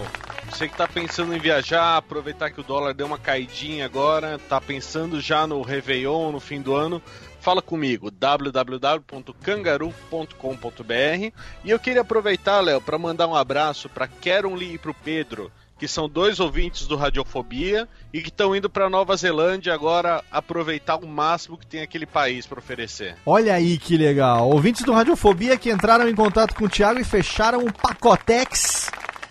E vão lá conhecer o que? Toda aquela aquele roteiro do Senhor dos Anéis, essas coisas todas, não? Sim, Nova Zelândia com o Senhor dos Anéis. E olha, daqui até lá são quase 20 horas de viagem. Vai dar pra ouvir muito radiofobia no Nossa, caminho. vai chegar lá tendo um AVC, coitado, se eu vir Radiofobia. Jesus, amado, não roga a praga, senão eles nunca mais vão gastar dinheiro lá na agência de turismo. Seus patrões vão mandar você embora desse jeito. Se souber que eles morreram de AVC ouvindo radiofobia no avião. Olha que triste que seria. Que triste, como diria o Google, que triste! que triste! Muito bem, por falar em tristeza, tivemos aqui a participação dele, diretamente do canal que não, que não sabe por onde vai, Pedro Palota. Valeu, Pedrox. Valeu, Léo. Valeu, Vanucci. Foi muito legal poder. Putz, cara, é, um- é um- uma grande honra conhecer mais uma pessoa tão importante assim na TV que eu, eu acompanhei bastante. Fiquei bastante feliz mesmo de poder ouvir todas as suas histórias, principalmente das fofocas. Eu vou entrar no. Que nem o Japinha fazer o top 10, será que ele é, né? Top 10, será que ele é? É, é o. Como é que é a listinha? Cabeleira do Zezé da internet. Cabeleiro. Exatamente. E quem quiser saber as suas peripécias, juntamente com sua senhora Catarina Adamo Palotes, pode entrar em Por Onde Vamos, é isso mesmo, Pedrox? por onde vamos.com.br, youtube.com.br por onde vamos e todas as redes sociais que você procurar com por onde vamos, você vai encontrar a gente. Olha Estamos produzindo muita coisa. Estava até há pouco tempo atrás aqui, é, antes da gravação, mexendo no especial anual aqui do Por Onde Vamos. Olha aí. Chegando umas noites aqui. Que legal. Mas temos notícias de Salete. Ah, Salete, essa, essa drag queen que todo mundo adora odiar. Olha aí, Nista Será Que Ele É já tem um top aí, hein, ô Tiagão? Vou falar pra você, negócio que... A Salete com esse cabelo cor-de-rosa não engana ninguém, não. Valeu, Pedroca, mais Então, uma vai. vez. Em breve manda link pra nós aí, viu? Quando sair o especial, Pode faz deixar. favor de divulgar que Com nós vamos certeza. retweetar aos quatro ventos. E hoje fiquei muito feliz de receber ela pela primeira vez aqui no Radiofobia. Minha querida colega, companheira de cervejadas São Paulo fora. nós que estamos sempre juntos curtindo uma, uma, uma, uma baladinha. Baladinha não chega a ser baladinha, que balada é à noite, né? O nosso negócio é mais assim na bala- tarde. A nossa balada é pra. Balada da. Balada da. da, da- velha, né? Balada da meia-idade. Ali. É, é, bala- a nossa balada é aquela balada que a gente chega no lugar e procura um lugar pra sentar. É, a nossa balada é cerveja com tibone ali. Nossa É melhor Gente, balada possível. Obrigado, Pandora, meu amor. Que legal ter você aqui com a gente. Eu que agradeço, eu fiquei super feliz pelo convite, porque não adianta, como eu falei, TV aberta é mais forte do que eu. Eu nem, na verdade, eu- o pessoal tava falando, ah, tem Netflix, agora, meu, eu não uso Netflix, porque eu não consigo largar a TV aberta. Olha aí, tá vendo? Eu- eu não, não tem jeito. E eu vou fazer minha listinha de atores e atrizes que se meteram em barracos sensacionais de 2016. Olha aí, essa lista é fenomenal. Tá o, o Zé tá aceitando contribuições pro site lá, quem sabe a Pandora não faz o mandar. pode mandar. Ghostwriter lá, contribuindo para o blog do Vanucci. Ô Pandora, quem quiser encontrar você na social media, como faz, hein, bonitona? No Twitter, arroba Pandora. Não sou uma loja de joias, não sou uma estação de rádio. Viu? Que todo, muita gente confunde no Twitter. E no Facebook é o meu nome de verdade, porque o Facebook não deixa eu ser quem eu quero, que é Renata Delfiol. Viu, vem cá, mas eu ouvi falar que você não tá participando, é participante integrante fixa de nenhum podcast, é isso mesmo? Não, tô no Tosco agora. Tô Ah, lá no no, to- Tosco Chanchada. Ah, mas Tosco Chanchada não é fixo. Não, Tosco Chanchada não é fixo. Tosco Chanchada. participar do Tosco Chanchada é karma. Aquilo ali é, acontece de vez em quando na vida da pessoa. Mas se você quiser ir lá ouvir, né? Anderson Meira, Vulgo Perna e seus Blue Caps, fica aí também o link para toscochanchada.com.br. E de vez em quando eu vou te chamar pra te explorar aqui, viu, bonitona? Que você tem a voz Pode bonita, chamar. fala bem, bem, bem articulida, né? Que- Queremos Pandora. Hashtag Volta Pandora. Todo mundo que tá ouvindo aí, quero hashtag Volta Pandora. E aí a gente vai ver se bombar hashtag Pandorinha. O RH vai entrar em contato com você em breve, hein? Quem sabe, Aguarde. umas duas, três pessoas me ajudando. Aguarde, aguarde, aguarde. Vamos roubar você do Tosco Chanchado. Vamos fazer com você o que geralmente os outros podcasts fazem com os meus integrantes, que é roubar e levar para sempre. Eles nunca mais voltam pra cá, então vou fazer isso com Nunca alguém. mais devolvem. Pelo menos alguém eu vou ter que roubar, né? Alguém que valha por todos os que já mandaram embora daqui desse programa. Fique à vontade. Obrigado, Pandora, e obrigado diretamente de São Paulo. Foi uma honra receber esse cara que eu admiro demais e que é um dos profissionais de jornalismo especializados em televisão, um cara com uma puta de uma experiência. Você já conheceu a história dele e ele é muito generoso, tá aqui com a gente. Valeu, professor José Armando Vanucci, é claro. Valeu, ó. Me chamou, eu volto, hein? Cara, e você não não se ofereça duas vezes, porque dependendo da temática chamaremos mesmo, hein? Olha, chamar, vai que a gente acredita, você... a gente vai chamar Não, foi mesmo. muito bacana, foi muito bacana conversar com vocês. Se você quiser chamar, dou palpite, falo. ó, é- é- é, trocar ideias é a coisa mais fantástica para um jornalista e quanto mais a gente puder fazer isso, melhor. Não deixe Valeu, de... muito obrigado, viu? Obrigado. Nós é que agradecemos a sua generosidade, o papo fantástico, um programa fenomenal. E não deixe, por favor, de compartilhar mais próximo quando tiver o lançamento do livro. Eu faço questão de estar na fila com o meu exemplar ali para ser autografado no dia do lançamento, prestigiando. Eu que também sou um apaixonado por televisão, desde pequeno assistindo novela e acompanhando os programas. A gente que é, é- é velho, foi criança nos anos 80, a televisão era a nossa.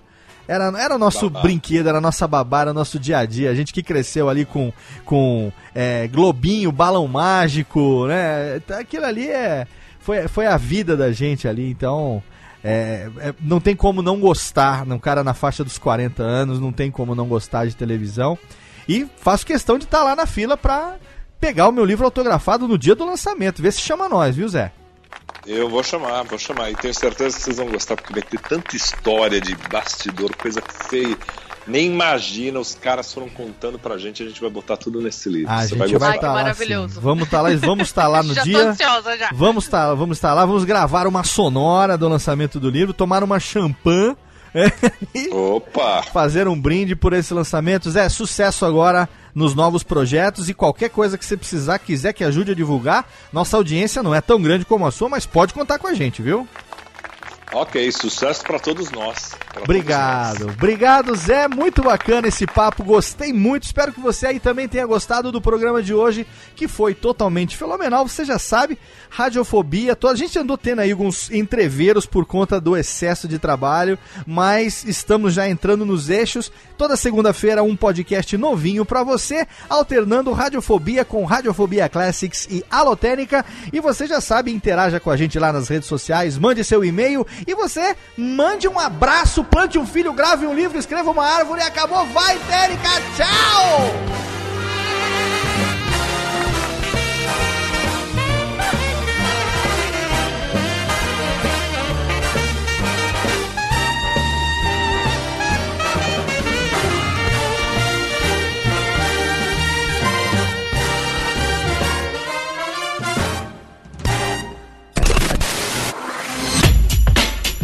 Rádio Fobia.